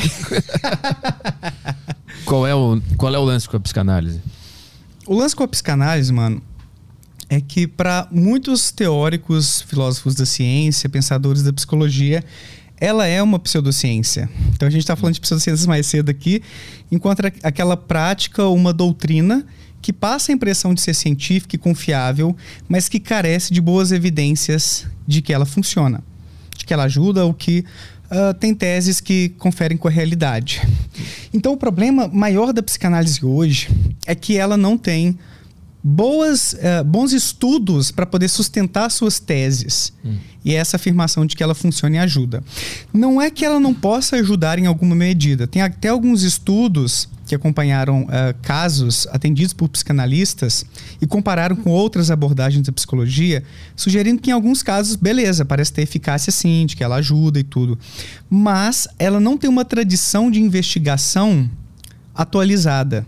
Uhum. É como se. Vamos pensar no seguinte: é, Freud, outros psicanalistas, e eu acho que boa parte hoje da pesquisa em psicanálise também é baseada em análise de casos. Eu tenho aqui meu paciente, vou conversar com ele para ver como ele se comporta, qual é a queixa dele.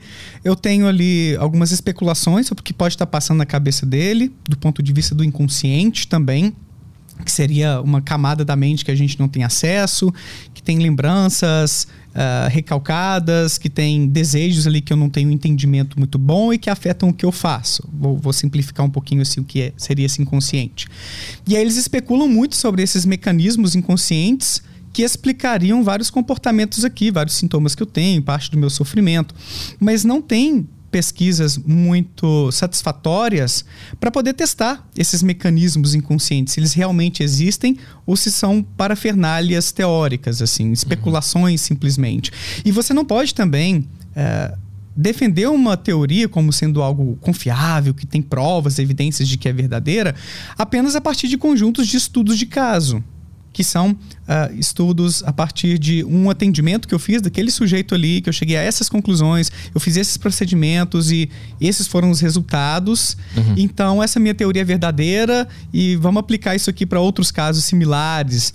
É muito pouco, imagina só, vou, vou dar o um exemplo assim em pesquisas da terapia cognitivo comportamental, eu não estou dizendo só que ela seja, uou, muito boa na psicologia, e nem que seja a palavra final. Eu brinco assim que a gente tem que torcer para que as nossas ideias de hoje, as nossas práticas sejam superadas. Uhum. Porque isso é um sinal de evolução, que a gente está aberto a rever o que a gente pensa a partir de novas evidências que mostrem caminhos melhores. E a psicanálise parece ter dado uma estagnada nesse sentido. Ela não se atualizou em termos de métodos, fica muito ainda em estudos de caso. Como é que eu vou então testar a veracidade de uma teoria ou a eficácia de uma prática clínica se eu não estou submetendo pessoas Uh, grandes grupos de pessoas a minha intervenção, comparando com intervenções concorrentes, ou um grupo, de, um grupo controle que não recebe intervenção, para eu demonstrar que é melhor fazer a psicanálise do que não fazer nada, ou é melhor fazer a psicanálise do que fazer uma terapia de grupo X. Uhum. Então a gente tem que ter esses estudos mais sérios, ou comparado a um, a um, grupo de pacientes que não recebeu psicoterapia e recebeu medicamentos, ou a um grupo que recebeu psicanálise e medicamentos, que são coisas que algumas linhas da psicologia já fazem há décadas para a gente demonstrar de uma maneira confiável, segura, que aquilo ali funciona. Mas por que não se faz? Eu acho que é um pouco da tradição da psicanálise, em parte, de ter que se adaptar a essa nova forma de pensar, de fazer ciência, que é uma coisa ainda meio estagnada. A visão que eu tenho até onde li e estudei sobre o assunto, assim, e conversei com colegas psicanalistas também. Mas eu acho que tem um pouco, Petri, a, Petri, a, a, a como é que eu te falo? Não sei se é um dogma, não sei se é um tabu, não sei se é um pressuposto de que alguns mecanismos ali que eles acreditam que existem não são é, estudáveis cientificamente. Uhum. É como se fosse. Você me perguntou mais cedo, né? Assim, não dá para medir a fé? Uhum. Uhum. Então, dá para medir inconsciente? Dá para medir desejo? Como Eu ia é que... perguntar exatamente isso. Eu uhum. acho que eles partem um pouco disso também, assim, de que o que eles estudam ou parte ali dos seus mecanismos não seria cientificamente tratável e por isso não dá. dá pra, tem que ser essa coisa mais artesanal mesmo. Uhum. Talvez seja um indício que essas coisas não existam também. Pô, os físicos aí estudam várias partículas subatômicas, coisas que a gente nunca viu, mas que deixam suas marcas no mundo e a gente pode deduzir sua existência a partir de vários tipos de medida.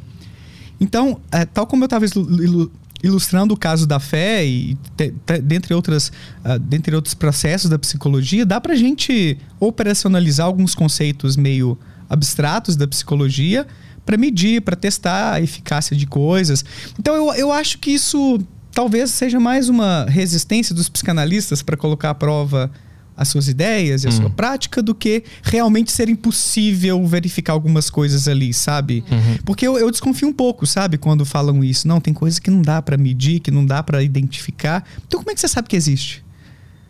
Até, entende o que eu quero Sim, dizer? Mas assim? não tá justamente sendo trabalhado no mistério?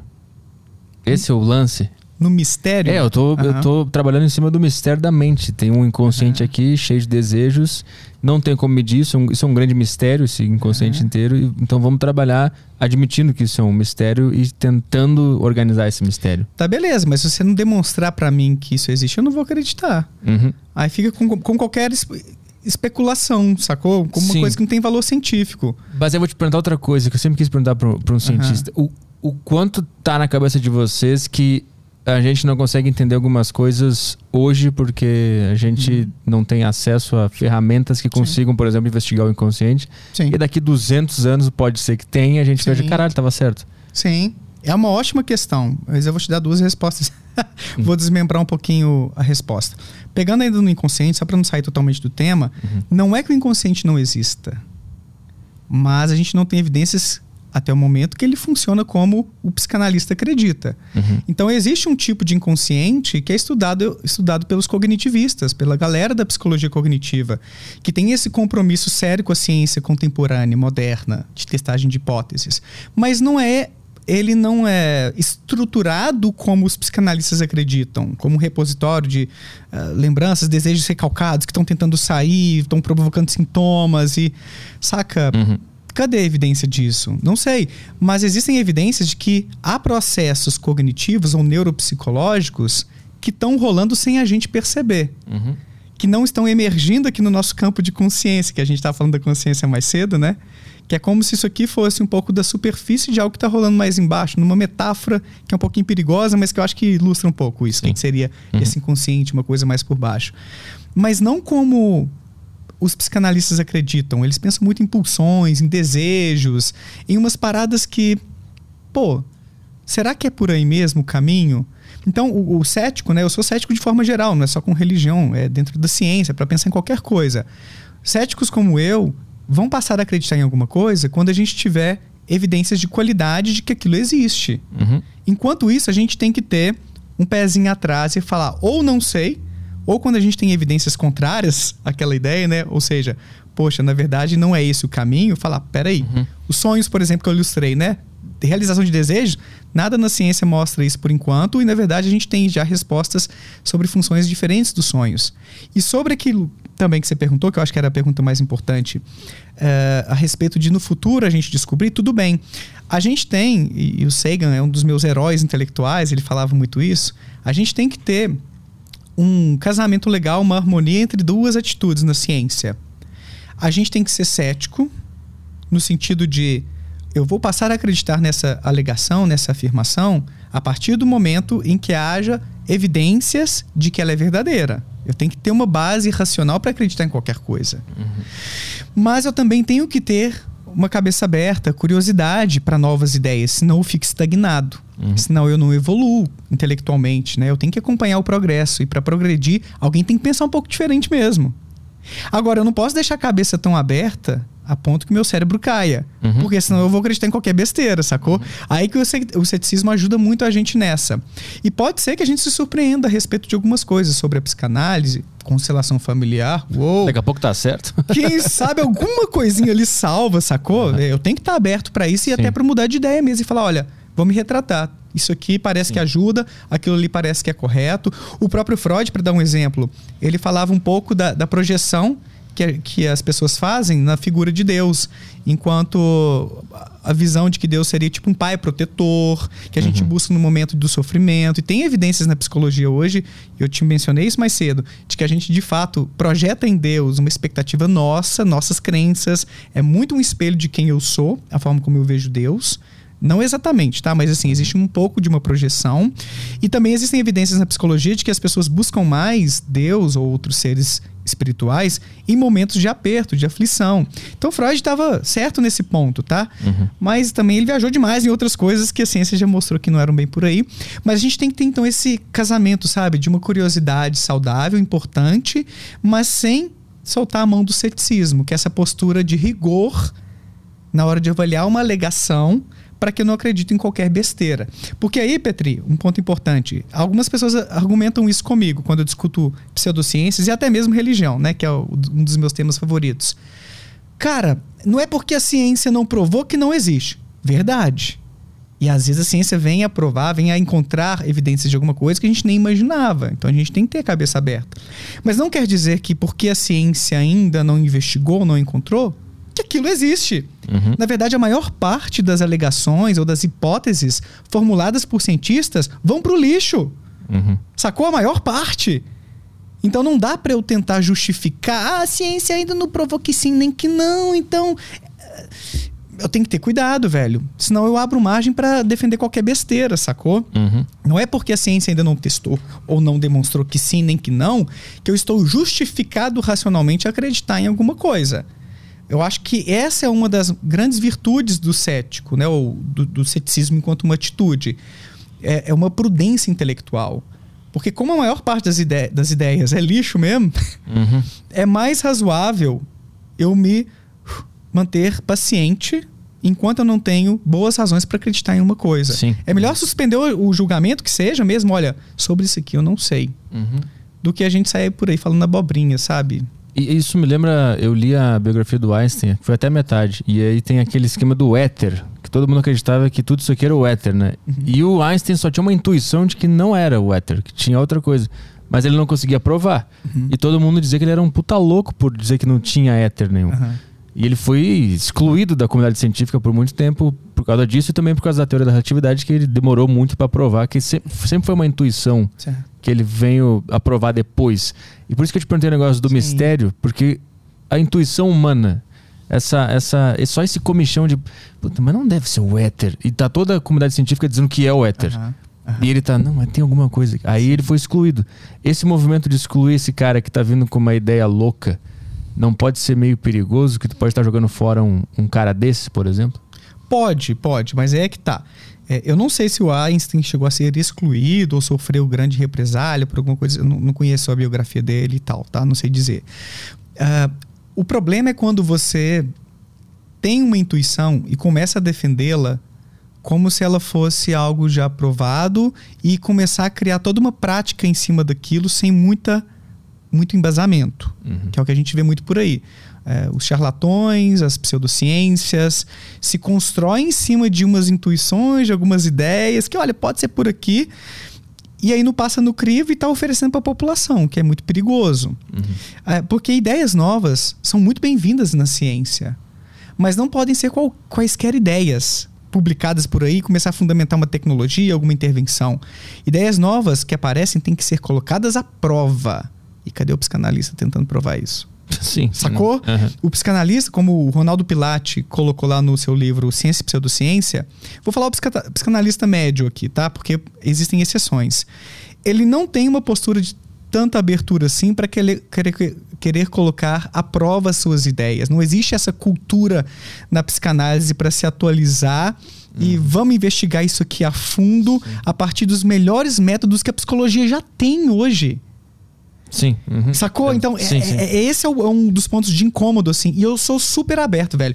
E acho que meus colegas também, de forma geral, se alguma teoria da psicanálise, eu acho que a própria teoria do apego, que tem a ver um pouquinho com o que a gente conversou antes, uhum. é, sobre os primeiros vínculos lá na infância, que isso, podem, que isso pode se refletir na fase adulta também, tem algum respaldo científico, por exemplo. E a gente tem que estar aberto para reconhecer. E, massa, vamos incorporar isso aqui no nosso balaio de ideias boas da psicologia, né? E fazer uso disso. Mas enquanto essas coisas não passam nos melhores testes, a gente tem que passar no que há de melhor hoje, em termos de, uh, de testagem, de verificação dessas ideias, eu não vou acreditar nisso. Agora, eu tenho que ter muito cuidado também para negar aquilo ali, para falar que aquilo ali é falso. Uhum. Entende? Eu tenho que ter boas razões também para falar que aquilo ali é uma furada senão eu também estarei sendo leviano. Uhum. Então é isso, por isso que eu falo. Tem coisa que às vezes a gente não tem nem evidências de que sim, nem que não, e ok, vamos aguardar um pouquinho. Saca? Uhum. Então essa é uma atitude cética também, senão você vai uh, se tornar um negacionista, ou não um negacionista nesse caso, né? Mas fazer uma recusa meio precipitada também. Que o negacionista é diferente do cético. Hum. Tem gente que confunde um pouquinho, eu gosto de esclarecer isso quando eu falo sobre o assunto. O cético, ele duvida quando faltam evidências de que uma alegação é verdadeira.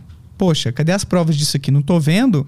Sei não, hein? Sei se é verdade não. Uhum. O negacionista, ele duvida ou ele nega, né? Isso aí é falso, não tem nada a ver. A despeito ou apesar das evidências que mostram que aquilo na verdade é verdadeiro. Uhum. Ou seja, nós temos evidências abundantes da teoria da evolução, de que a Terra é redonda, e ainda assim tem gente falando: não, será que é esse mesmo? Não, não é isso aqui não. Isso é ser negacionista. É você nadar contra a maré das evidências. Uhum. Sacou? Agora o cético, ele vai duvidar ou levantar uma pergunta: será que é isso mesmo? Porque uma alegação ainda não foi bem estudada, porque ainda faltam provas daquilo ali. Mas não faltam provas de que as espécies evoluíram nem de que a Terra é redonda. É aí que entra o rótulo do negacionista. Uhum. Eu gosto de diferenciar isso porque às vezes as pessoas confundem um pouquinho uhum. o cético com o negacionista. Mas será que ele, ele não está sendo cético em relação a de quem vem essa evidência também? Pode ser. Mas, sim, aí já entra a teoria da conspiração. Exatamente. Que eu adoro. Era aí que eu queria chegar. Porque uh, quando você desconfia da fonte da informação. E, e eu faço uma ressalva aqui primeiro, Petri. É, existem teorias da conspiração no sentido aqui, né, de uma ideia de que um grupo de pessoas está maquiando uma realidade, uhum. fingindo algo para ter um benefício próprio, né, a despeito da, da galera que está aí pensando o contrário e tal. É, pode existir uma conspiração verdadeira as pessoas conspiram para chegar a, alguns lugares. Uhum. Elas fazem um conluio secretamente, debaixo da, da, atrás da cortina, para uhum. chegar a algum lugar. Pode existir sim conspirações. Mas a teoria do, da conspiração na psicologia é definida como essa crença de que as pessoas estão conspirando para ter benefício com alguma coisa, a despeito do que a maioria das pessoas acha, sabe, assim, por baixo dos panos, e que são pessoas poderosas normalmente. Tipo a NASA manipulando a imagem de que o ser humano foi à Lua, sacou? Então, assim, normalmente a teoria da conspiração envolve uma grande instituição ou pessoas muito poderosas e tudo. Mas é uma teoria da conspiração nesse sentido técnico de, de, de ser uma ideia errada, de ser uma, uma falácia, porque é quando as pessoas não têm evidências ou um, um argumento muito é, razoável para defender aquela sua ideia. Uhum. Então, isso diferencia de uma teoria do, de uma conspiração que, poxa, a gente conseguiu demonstrar que estava havendo aqui um conluio entre esses caras aqui para, sei lá, para fazer um lobby lá no Senado e conseguir passar alguma coisa, né, no, na Câmara, sei lá. E aí alguma coisa veio à tona e realmente houve uma conspiração. Aí a gente tem evidências. Mas eles estão tentando nos avisar que a Terra é plana e que tem uma conspiração. a gente não tá entendendo. Não, tô brincando. É que na mente deles sim, sim. deve fazer muito sentido, entendeu? É, sim, eu sempre fico pensando do ponto de vista do conspiracionista. Uhum. Deve encaixar tudo, porque ele deve estar tá pensando, eu tô tentando mostrar para vocês sim. que existe esse conluio, só que vocês não entenderam ainda. Sim. Do nível psicológico do ser humano, ele nunca vai. Tudo faz sentido na mente dele. Sim, sim. Mas sabe o que, que acontece? Com muitas dessas pessoas, tem alguns estudos falando sobre isso. Eu recebi no meu canal o Felipe Novaes há alguns meses, que ele estuda psicologia política e também negacionismo científico. Uh, muitas dessas pessoas, na verdade, elas podem até ter um discurso racional ou existe talvez encontrar alguma lógica no raciocínio delas e tudo, mas o que está mais motivando, o que está mais realmente fazendo acontecer é um interesse pessoal, hum. é uma sensação de ameaça por uma grande corporação, instituição. É, não é tanto o racional que, que é o pontapé inicial de uma teoria de conspiração. Às vezes é um lado mais, um valor meu que está sendo ameaçado. Então, deixa eu te dar um exemplo de alguns estudos sobre a pandemia, falando sobre teoria da conspiração. A galera é, mais liberal do ponto de vista econômico, né, neoliberais e tudo, que o Estado não pode intervir, tende a ser um pouco mais resistente à vacinação, hum. principalmente quando tem né, interferência do Estado e tal, porque isso vai contra um valor que é de a gente ter a liberdade de fazer nossas escolhas. Então choca, entende? Quando o Estado intervém, choca com o interesse do liberal de eu ter a minha, o meu poder de decisão e não vem Estado interferir na minha vida. Uhum. Tem um choque de valor aí. E por causa dessa motivação, dessa ameaça a um, um valor seu, você pode se tornar mais enviesado ao lidar com os dados sobre a eficácia da vacina. Uhum. Então você pode se tornar um negacionista em função disso, porque para manter o teu pilar de liberal, de liberal, intacto. Exato, uhum. exatamente. Isso aí, a esquerda também sofre disso, tá? Não é uma coisa só da direita do, ou de quem é liberal. E todos temos os nossos vieses políticos uhum. que vão é, poluir um pouco a nossa racionalidade. Não é só a direita. Então, por exemplo, sobre a esquerda, quando a gente pensa uh, do ponto de vista das desigualdades, quando a gente pensa em algumas coisas sobre o comportamento humano. Às vezes tem uma visão, não estou falando que é todo mundo da esquerda e tudo, eu até me posiciono mais à esquerda do que à direita mesmo, uh, de que a sociedade é má e cria indivíduos maus ou, ou, ou, um, ou uma forma de funcionar a sociedade que é, basta a gente mudar essas engrenagens sociais para a sociedade melhorar e a gente ter uma vida plena, harmoniosa e beleza, né? É o céu, é, é, o céu marxista, não sei. é o céu aqui na Terra, né? Assim, bastaria alguma coisa. É, tô, tô, simplificando, eu nem estudo muito sobre isso também. Eu posso ter corrido de falar algumas abobrinhas aqui nesse ponto, mas eu, eu quero chegar na questão da, da evolução ou da, da genética. A galera da esquerda tende a ser um pouquinho mais negacionista a respeito de alguns estudos em genética comportamental. Hum. No sentido de que, poxa, então parte das diferenças entre indivíduos decorre de diferenças genéticas. Hum.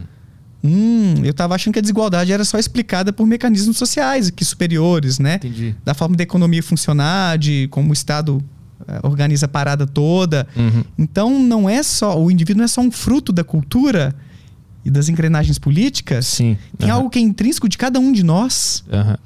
Então isso pode ameaçar um pouco esse desejo, esse sonho, essa crença de que o problema é só algo de uh, das engrenagens políticas. Uhum. E que a gente vai fazer uma sociedade totalmente justa, igualitária, que os indivíduos são totalmente iguais. Uhum. Claro, em termos de direitos, sim, Lógico. iguais e tal. Mas uh, existe, conforme uh, muitos estudos em genética comportamental, uma parte dif das diferenças, não estou falando que são todas também, pelo amor de Darwin, tá? Uhum. Parte, das nossas, parte das nossas diferenças decorrem também de diferenças genéticas. Uhum. Então, é, esse é um ponto em que às vezes incomoda um pouco uma parte da esquerda. Uhum. Só para ser justo aqui, claro. que eu usei um pouquinho uhum. da direita liberal, né? Sim. E aí, falar dos conservadores, dos religiosos, né? Teoria da evolução. É mais negada por quem é mais religioso. Por quê? Porque isso conflita com a crença no criacionismo, que Deus criou todo mundo, como as pessoas são, os animais são, sem ter nenhum tipo de processo uh, de mudança ao longo das eras. Uhum. Então, às vezes o negacionismo é um reflexo de um conflito de interesses, vamos pensar assim. Com o uhum. que eu uhum. acredito e que eu desejo que seja real, que eu valorizo, com aquilo que a ciência está indicando. Uhum. É, tu organiza o mundo ao redor para manter o teu sistema interior funcionando ainda. Exato, exato. E aí tem gente que é muito inteligente que se torna negacionista de alguns pontos. Porque negacionismo não é sinônimo de burrice.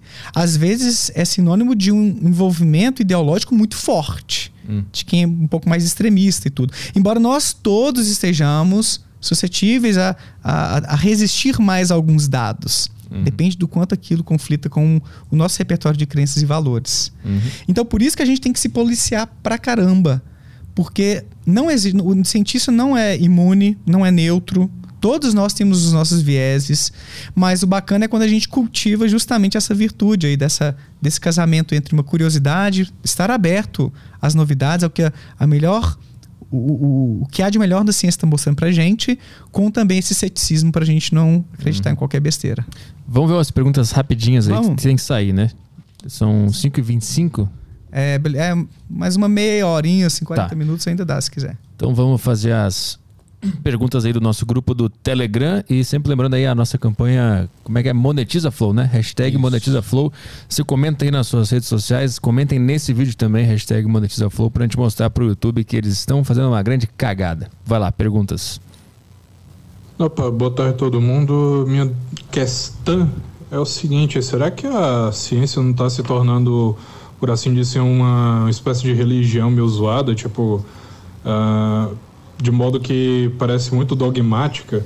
Não a ciência como método, o método científico, mas, assim, cientista, sei lá, essa galera com, com PhD, dizendo, ah, porque é ciência, e às vezes muitas vezes colocando a, a ciência para atuar em coisas que não tem relação de fato com a ciência, que é, é da alçada de outro, outra área do conhecimento, tipo filosofia, direito, ou, sei lá, teologia?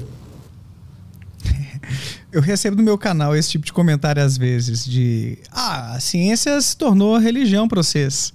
Hum. Né? Porque no meu canal o foco é discutir religião e eventualmente levar a ciência também para falar um pouquinho e refletir um pouco sobre algumas experiências religiosas, se são ou não espirituais, sobrenaturais, ou se a ciência dá conta do tranco, né? É, e assim, eu acho que existe muita confusão porque o que a ciência não é, é dogmática. Alguns cientistas podem, como a gente estava conversando, ser mais resistentes e ter. Uh, bater o pé para algumas coisas ali, sabe? Quando as suas ideias estão sendo confrontadas. Mas o que a ciência não é, é dogmática. A ciência avança, mano. A cada ano, assim, áreas deixam para trás ou pelo menos aperfeiçoam tanto as suas ideias porque se não fosse assim, a gente não teria progresso do ponto de vista tecnológico, do ponto de vista de serviços que são fundamentados na ciência, a gente não teria Mano, a gente precisa fazer teste de hipóteses. Eu não vou acreditar nisso aqui se os dados não me mostrarem que é isso aqui que eu estou afirmando. E os outros cientistas estão de olho no seu estudo para ver se você não cometeu uma falha para tentar te derrubar e para tentar provar que eles têm uma ideia melhor do que a sua, ou pelo menos vão aperfeiçoar a sua ideia. Uhum. Então existe todo esse mecanismo na ciência de revisão por pares que eu comentei aqui mais cedo, de vamos ver se é assim mesmo, vamos desenvolver o um método melhor, mais rigoroso, para a gente não cair nessa de, de dogmatismo, né? Que a gente vê uhum. na religião como uma ideia que é inquestionável. Não, Jesus, Cristo morreu e ressuscitou. Será que ressuscitou? Você não tem esse espaço numa igreja para começar a questionar. Uhum. Não tem esse tipo de discussão numa igreja. São dogmas, são coisas inquestionáveis. Não tem isso na evolução. Se você encontrar, começar a encontrar fósseis humanos juntos com fósseis de dinossauros na mesma camada geológica ali, tchau teoria da evolução, ou pelo menos vai ser uma pancada muito grande que pode ser o início de um fim. Né? Uhum. Vai ter que rebolar aí os cientistas para poder explicar esse negócio aí. Então, a, a, a ciência é feita de refutação. Ela é feita de afirmações que são passíveis de serem verificadas. Você não pode fazer uma afirmação que não é verificada, senão a gente cai no problema da psicanálise. Ué, será que. Sim. mas isso dentro do mundo da ciência, né? Acho que a pergunta dele é mais é. quando a ciência começa a querer jogar esse jogo, que é legal, que está correto, em outras áreas. Por exemplo, a pessoa acredita que Jesus ressuscitou. Uhum. Por que, que o cientista iria não, será que ressuscitou mesmo? Vamos lá ver se ressuscitou. Aham. Acho que é mais essa a, a, o que ele quis dizer, assim, Entendi. de começar em outras áreas que não teria por que ir, entendeu? Entendi. Por que, que não deveríamos investigar qualquer coisa que seja alvo da nossa curiosidade? Não, claro. Não é assim, eu não tô, tô, tô, questionando você, Petrinho, mas assim, a ciência, a função primordial dela não é resolver nossos problemas concretos. Uhum. Isso acaba sendo uma, um benefício secundário, de acordo com alguns autores, tipo Ronaldo Pilate. A função primária da ciência é a gente compreender cada vez mais o mundo, como ele funciona. E tudo é digno de questionamento. Uhum. Então, existem historiadores, eu recebi vários já no meu canal, inclusive para discutir isso. O que a história, enquanto ciência, tem a dizer sobre quem foi Jesus? Porque existe o Jesus da fé, o Jesus, vamos pensar assim, das igrejas, e existe o Jesus enquanto um possível homem que viveu, que foi um profeta, que perambulou lá na Palestina do século I, proclamando o fim iminente dos tempos. Uhum. Que a galera tinha que se converter e tudo. Esse cara pode ser estudado cientificamente à luz de, da história, talvez da arqueologia, para a gente ver o que, que dá para extrair da Bíblia ali que pode ser verídico. E a gente uhum. separar ali o joio do trigo, né? Não, isso aqui já é mito.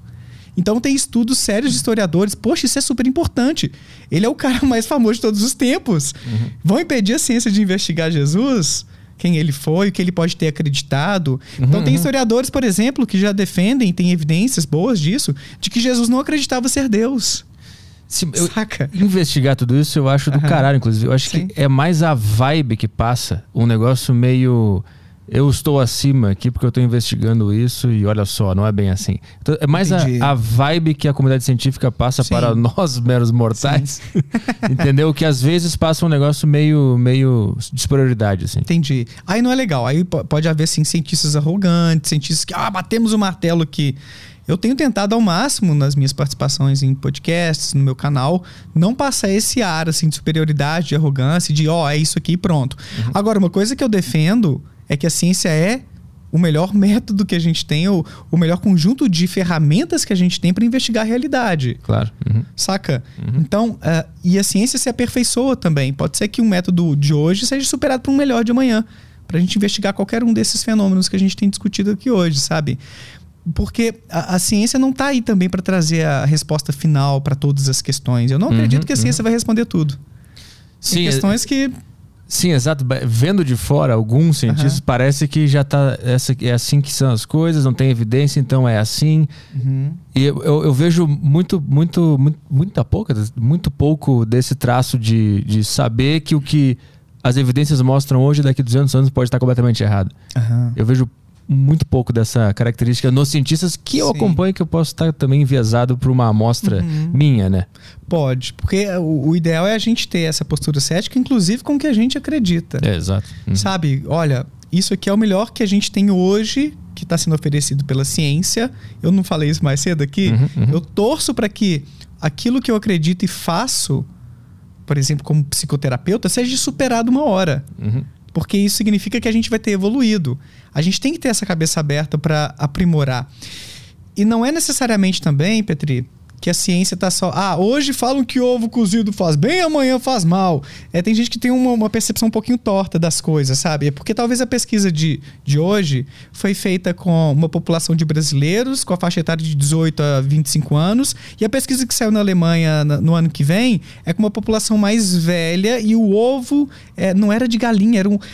Sabe, Sim, assim, tem tantas minúcias que às vezes a pessoa ela não entende tanto do método científico ou das amostras ou dos métodos usados e acha que a ciência está se contradizendo o tempo inteiro. Uhum. Mas não, boa parte das grandes teorias mais consolidadas não está é, não tá sendo descartada no máximo está sendo aprimorada. A gente está vendo algumas coisinhas para ir lapidando melhor algumas uhum. coisas que estão bem estabelecidas. E tem muito da, da, imprensa também, que é quem nos passa essas informações, que eles botam uma manchete lá, ovo faz mal. Aí no que vem eles botam, ovo não faz mal, afirma o cientista. Exato. E na verdade nem o cientista disse isso. Ele falou que, ó, de acordo com esses dados dessa faixa etária, nesse Exato. lugar, fez mal. Não, e às vezes é assim, pode fazer mal para algum probleminha do coração, mas bem para outra coisa, para pele. Uhum, uhum. Saca? Então, assim, tem muitos detalhes que às vezes não são bem abordados abordados na mídia, ou a pessoa se contenta ao ver a manchete, a manchete lá isso. e fica com aquilo. Exato. é, vê mais uma aí da Tami, né? Da Tami. Boa tarde, galera. Ô, Pro, eu tenho uma dúvida. Primeiro, né, é, te elogiar, né, te parabenizar pelo canal, sigo há um tempão e destacar duas conversas que você teve, acho que foi uma das últimas que eu assisti, que foi sobre os mormons e sobre hipnose, que, assim, explodem a nossa cabeça top, top, top. Para quem não assistiu ainda, vai lá e assiste. É, eu tenho uma pergunta. Hoje, inclusive, eu tive, eu tive um sonho muito louco e acordei sendo mordida por um ser que eu não sei, não entendi. Daqui a pouco tem terapia, vou falar sobre isso. E o meu dedo tá inchado aqui e até agora eu não sei o que foi que aconteceu. É, e a pergunta é, é crenças, se não são comprovadas, cientificamente falando, obviamente, né? Elas devem ser invalidadas, elas devem ser tratadas como algo que não é real. Falo cientificamente, obviamente, porque eu acho que eu escolho né, o que eu vou acreditar ou não, baseado nas, naquilo que eu vivo ou não, mas é, como cientista, você invalida a crença baseado no que você acredita, no que a ciência diz, ou você respeita? Eu sei que você é muito respeitoso nas suas entrevistas e tal, mas é, você, se alguém chega te contando, falando, ah, eu acredito, você invalida, ou você simplesmente, olha, não foi descoberto e é isso, sabe? Eu tenho essa, essa dúvida em relação a você. E você é ateu? Eu nunca parei para prestar atenção nas entrevistas em relação a isso. Obrigada, gente. Obrigado. Sim, eu sou ateu roxo, mas tô doido pra estar tá errado.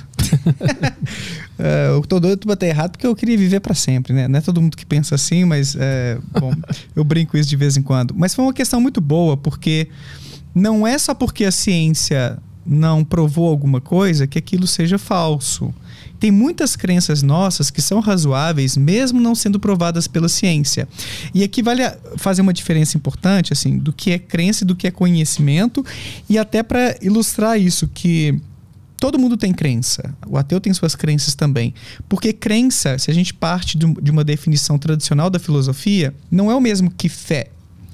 A crença é você tomar uma ideia como verdadeira. Ponto final. Então, por exemplo, eu acredito que a minha esposa está aqui do lado, está nos bastidores aqui. Uhum. É uma crença que eu tenho. Uh, é crença no sentido de eu conceber essa ideia, minha esposa está aqui na sala, e eu avalio essa ideia como correspondente à realidade. Então, é um, uma atitude de crença. Eu olhei para a esquerda, ó, pronto, foi corroborado aqui pela evidência minha perceptiva, sensorial. Eu não precisei da ciência para elaborar essa crença e nem para ela ser razoável. A minha evidência é olhar para a esquerda e me lembrar que ela entrou aqui comigo, tirou uma foto e coisas do tipo. Então, nós somos máquinas de crenças, de ideias que a gente concebe e avalia como, como verdadeiras.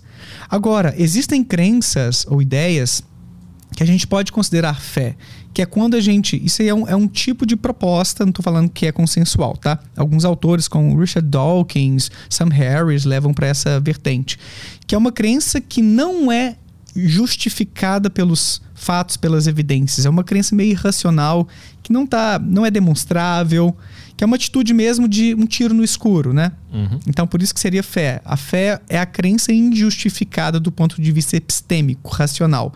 Eu não consigo demonstrar que essa minha ideia realmente bate com a realidade, mas por motivos de aprendizagem, de desejo, eu mantenho essa, essa crença.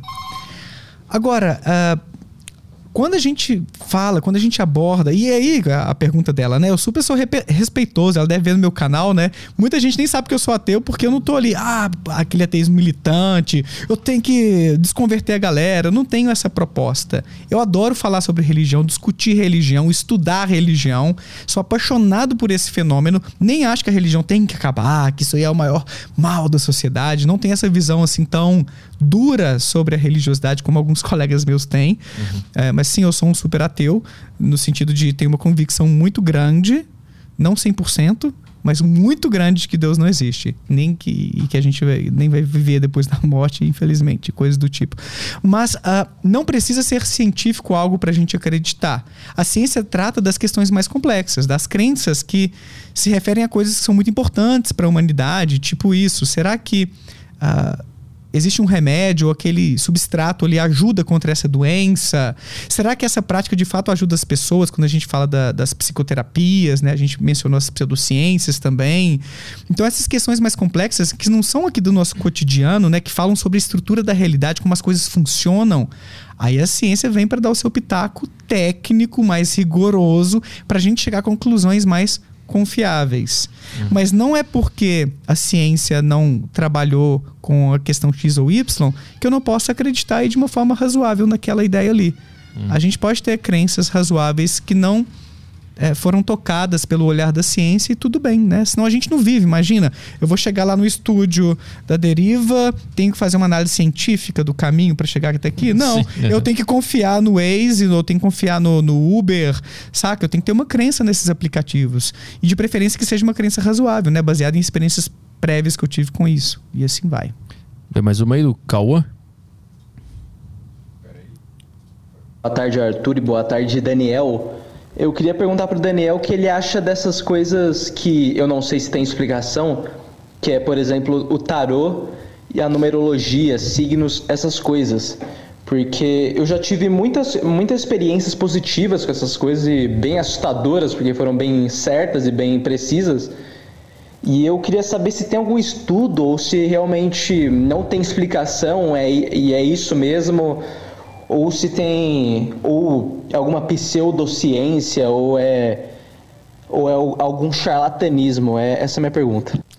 Muito boa. E aí eu já começo dizendo o seguinte: charlatanismo é quando a pessoa está tentando te enganar de propósito para ter um benefício. É tá te fazendo de bobo.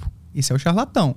E tem charlatão na religião, tem charlatão nas pseudociências, em qualquer ramo que você imaginar, tem gente, então, tentando se beneficiar às custas da sua ignorância ou da sua ingenuidade. Então, isso existe.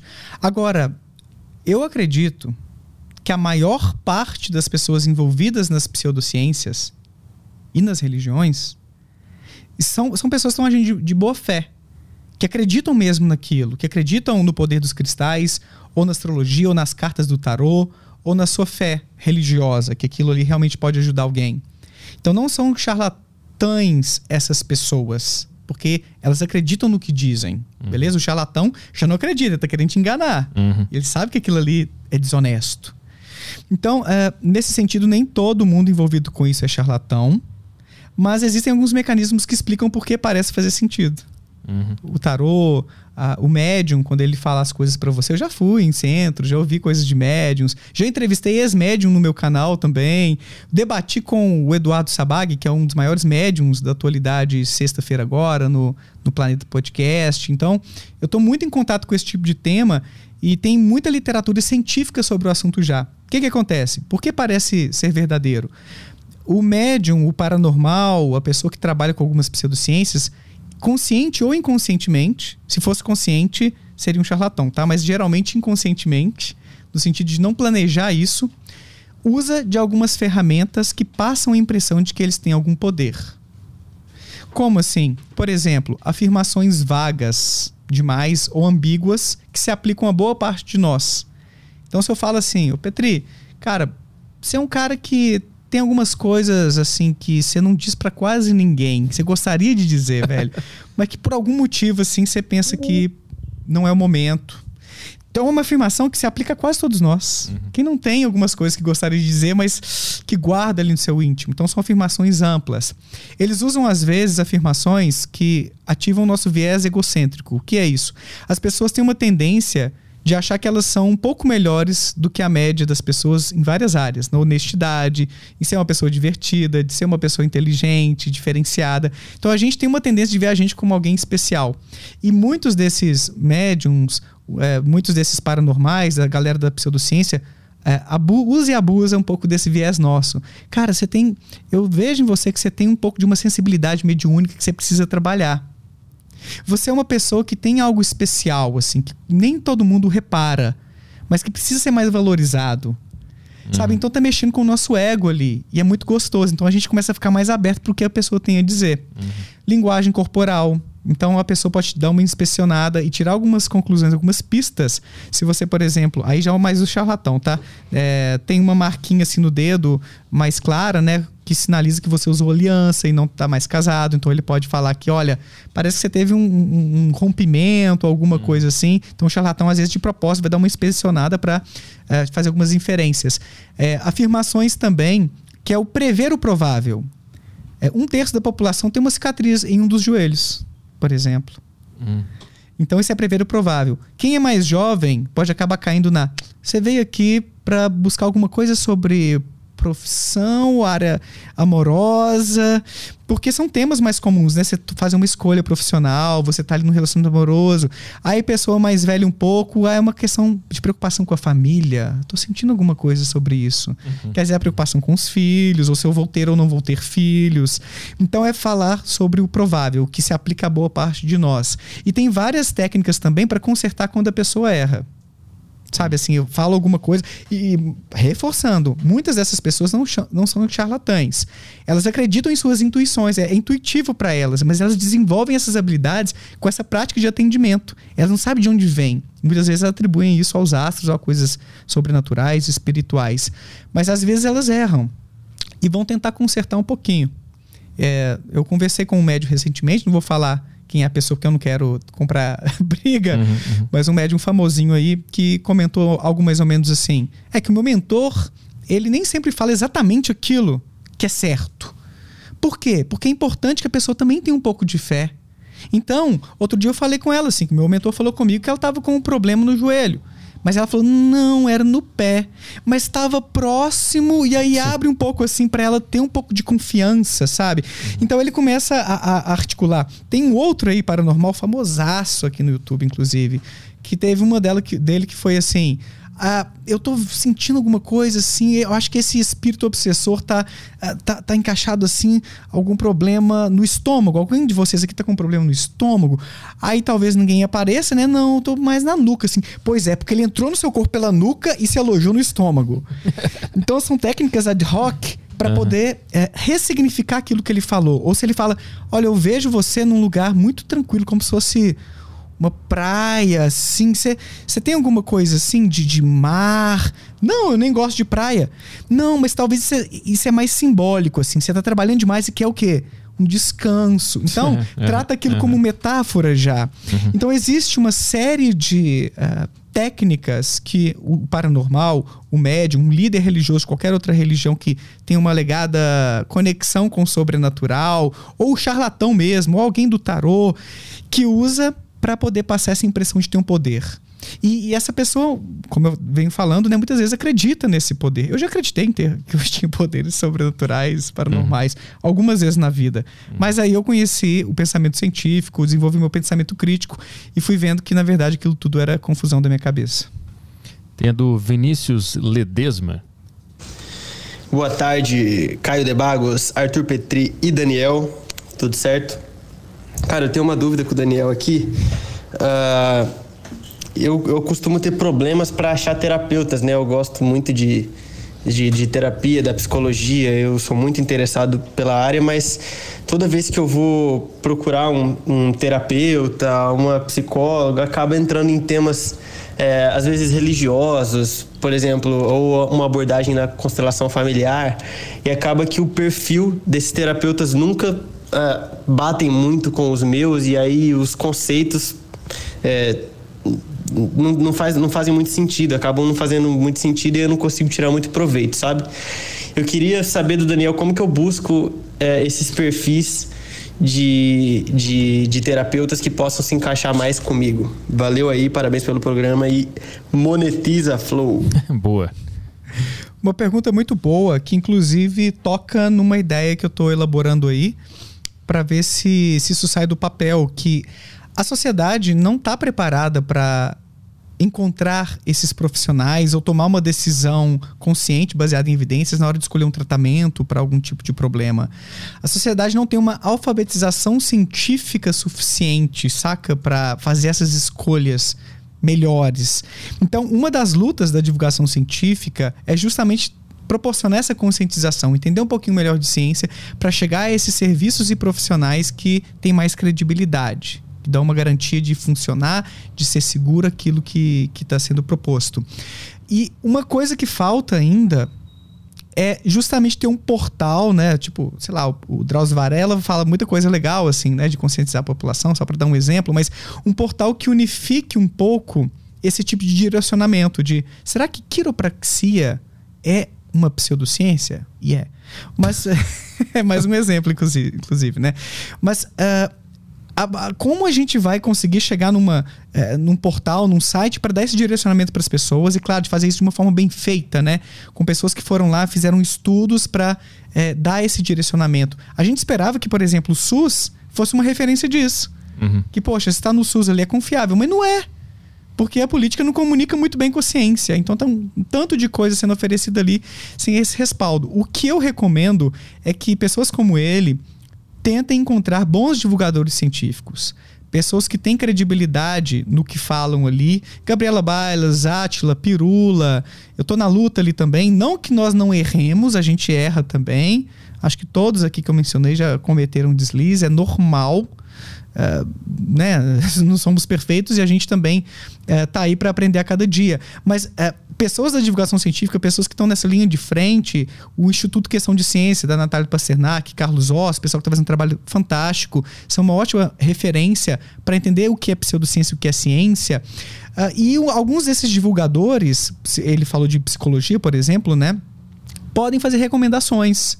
Então, na psicologia, para especificar, a gente está aí com o movimento da psicologia baseada em evidências chegando com tudo no Brasil agora.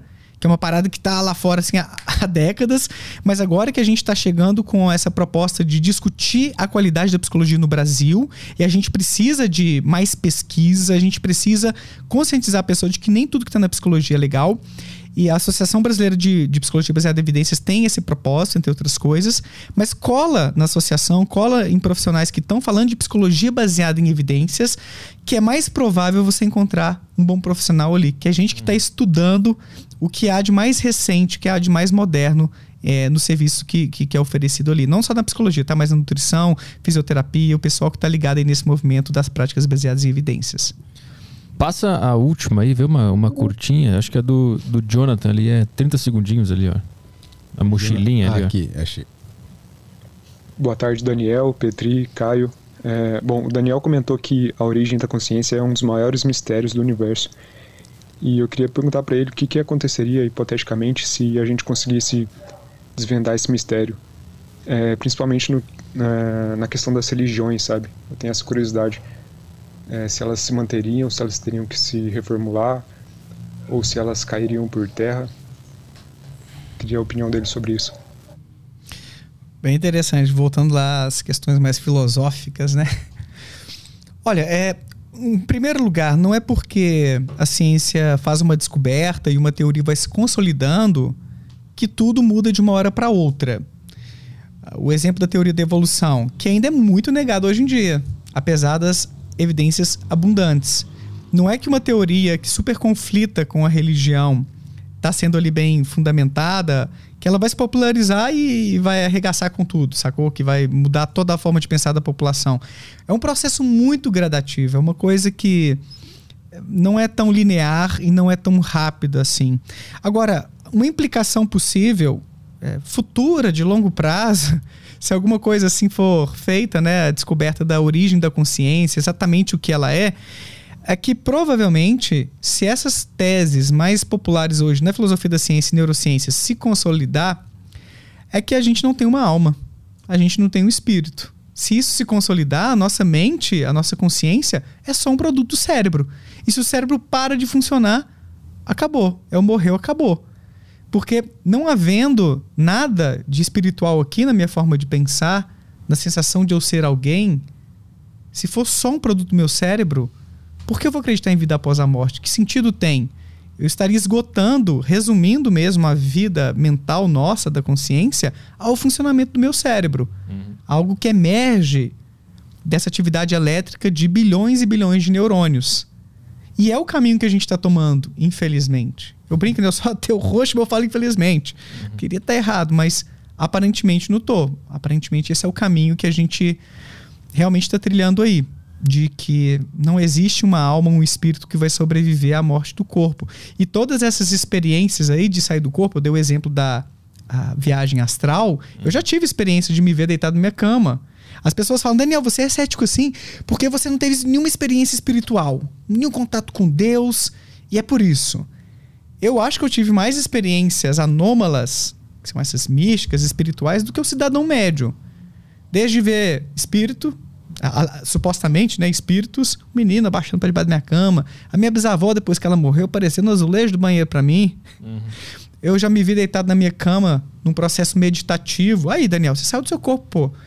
Só que eu aprendi que o nosso cérebro ele tem alguns truques. Uhum. Ele tem uma capacidade extraordinária de criar experiências extraordinárias que às vezes a gente não entende bem. E quando a gente não entende algo bem, a gente atribui ao sobrenatural. A gente terceiriza a parada, sacou? Não fui eu que criei isso. É algo externo a mim. O falar em línguas das igrejas neopentecostais, a mediunidade dos espíritas. Tem mecanismos ali que a psicologia já entende muito bem. Os automatismos, efeito ideomotor. Você pode construir muitas coisas sem ter a experiência de que está partindo de você. Uhum. E aí fica fácil atribuir isso a um agente externo, a possessão demoníaca. Então isso aí já é muito estudado e traz uma luz diferente sobre esses fenômenos fantásticos uhum. da religião, da paranormalidade e assim por diante. Então eu já tive várias dessas experiências, inclusive essa meio de sair do corpo, que eu, eu gosto de contar, que ela é muito curiosa, né? Que ela foi uma das mais estranhas que eu já tive, mais fortes. O curioso é que quando eu voltei pro meu corpo, aí que eu percebi que, pô, quando eu me vi lá deitado na cama, eu me vi deitado na cama da esquerda, que era a minha cama. Só que, na verdade, naquele dia especialmente, eu fui meditar na cama do meu irmão, da direita. Então, se eu estava de fato na cama da, da direita, por que eu me vi na cama da esquerda? Porque o meu cérebro fez uma construção equivocada do cenário que estava rolando ali fora, baseado no meu sistema de crenças, no meu hábito de me deitar na cama da esquerda. Sim. Uhum. Então existem, é claro que isso aqui é uma evidência anedótica, tá? Isso que não prova que não existe uma viagem astral. Mas uh, isso aqui foi uma experiência pessoal que eu tive e que meio que rebate essas críticas que eu recebo no meu canal de Daniel. Você é um cético porque você não conhece esses contatos, essas experiências que a gente tem. Eu conheço, velho. Eu já tive muitas premonições, várias coisas estranhas. Já acreditei que eu tinha vários poderes. Já acreditei em alienígenas que abduziam a gente, sacou? e uh, eu acho que o contato que a gente pode ter com a divulgação científica, com esses autores que quebram alguns mitos, que levam a ciência de uma maneira divertida para explicar coisas fantásticas da nossa vida pra gente, ajudam a gente a ver a vida de uma maneira um pouco mais cética, mais crítica e não acabar e acabar não caindo na mão de charlatões ou não se iludindo com algumas ideias que podem até confortar a gente às vezes, uhum, uhum. mas podem não ser verdadeiras. Uhum. Tá? Então, e até para reforçar, Petri, né, eu não sou contra a religião ou contra é, as pessoas acreditarem no que quiserem, elas têm que ter esse direito. Mas a gente faz o contraponto para conscientizar quem quer ver uma perspectiva diferente, mais cética desses fenômenos extraordinários. Uhum. Eu vou pedir desculpa pra galera aqui do Telegram, que tem muita pergunta, mas o Daniel tem que sair, né? Já são 5 para 6, então vou te deixar aí pra aula lá. Muito obrigado pela participação. Valeu, mano. Valeu. Quer Prazerão. deixar recados finais, divulgar teu canal, teu Instagram pra galera aí? Ah, legal, legal. Então, quem quiser entrar em contato com esse tipo de reflexão cética, de uh, do que a ciência tem a dizer sobre religião, paranormalidade, pseudociências, eu tô aqui no YouTube, no prof.daniel Gontijo, né? Que leva o meu nome, o meu canal é, fazendo lives lá quartas e quintas. E domingo eu solto um videozinho também. Tô lá no Instagram, no Facebook, uh, no Twitter, como Prof. Daniel Gontijo, é facinho achar. E tamo nessa aí, valeu. Boa, muito obrigado por vir aí. Valeu, valeu. mano. Até a próxima. Ah, os links estão na descrição aí, né, Caio? Das Isso, redes sociais do Daniel. Então tá. Então é. Lembre-se também da nossa campanha, hashtag MonetizaFlow. Comentem aí no, nesse, nesse vídeo aqui, hashtag MonetizaFlow. Lá no Flow também. Todo mundo que aderir a essa campanha, você pode estar tá liberado de spamar essa hashtag nos comentários. Só os podcasts que estiverem fazendo isso também, né? Não vai lá no que não estiver fazendo para fazer essa. Não essa pode campanha. Né? Não, mas eles, eles vão entrar, hein? É. é, eles vão entrar. É, mas é isso aí, o Rafinha também, Vilela, Planeta, acho que tem uma galera aí que vai entrar. Não sei como é que teve. Teve podcast de tarde aí, além do nosso? Teve, né? O... Não sei. Teve do Monark só, né? Ah, sim. Rumble. É, não, eu não sei se ele botou lá, mas a galera tá, tá aderindo e vamos mostrar aí pro YouTube que eles estão fazendo uma sacanagem com o Flow. E que se eles fizerem isso com o Flow, eles também podem fazer com qualquer canal que você gosta aí mais pra frente, porque eles decidiram que eles querem tirar a monetização e o seu programa que você gosta pode acabar assim do nada, tá bem? Então a, a, é, escrevam aí, hashtag monetizaflow no Twitter, Instagram, no YouTube. E é isso aí. Quando é que a gente volta? Voltamos quarta-feira. Quarta-feira? Integrante dos quatro amigos. Ah, mais é.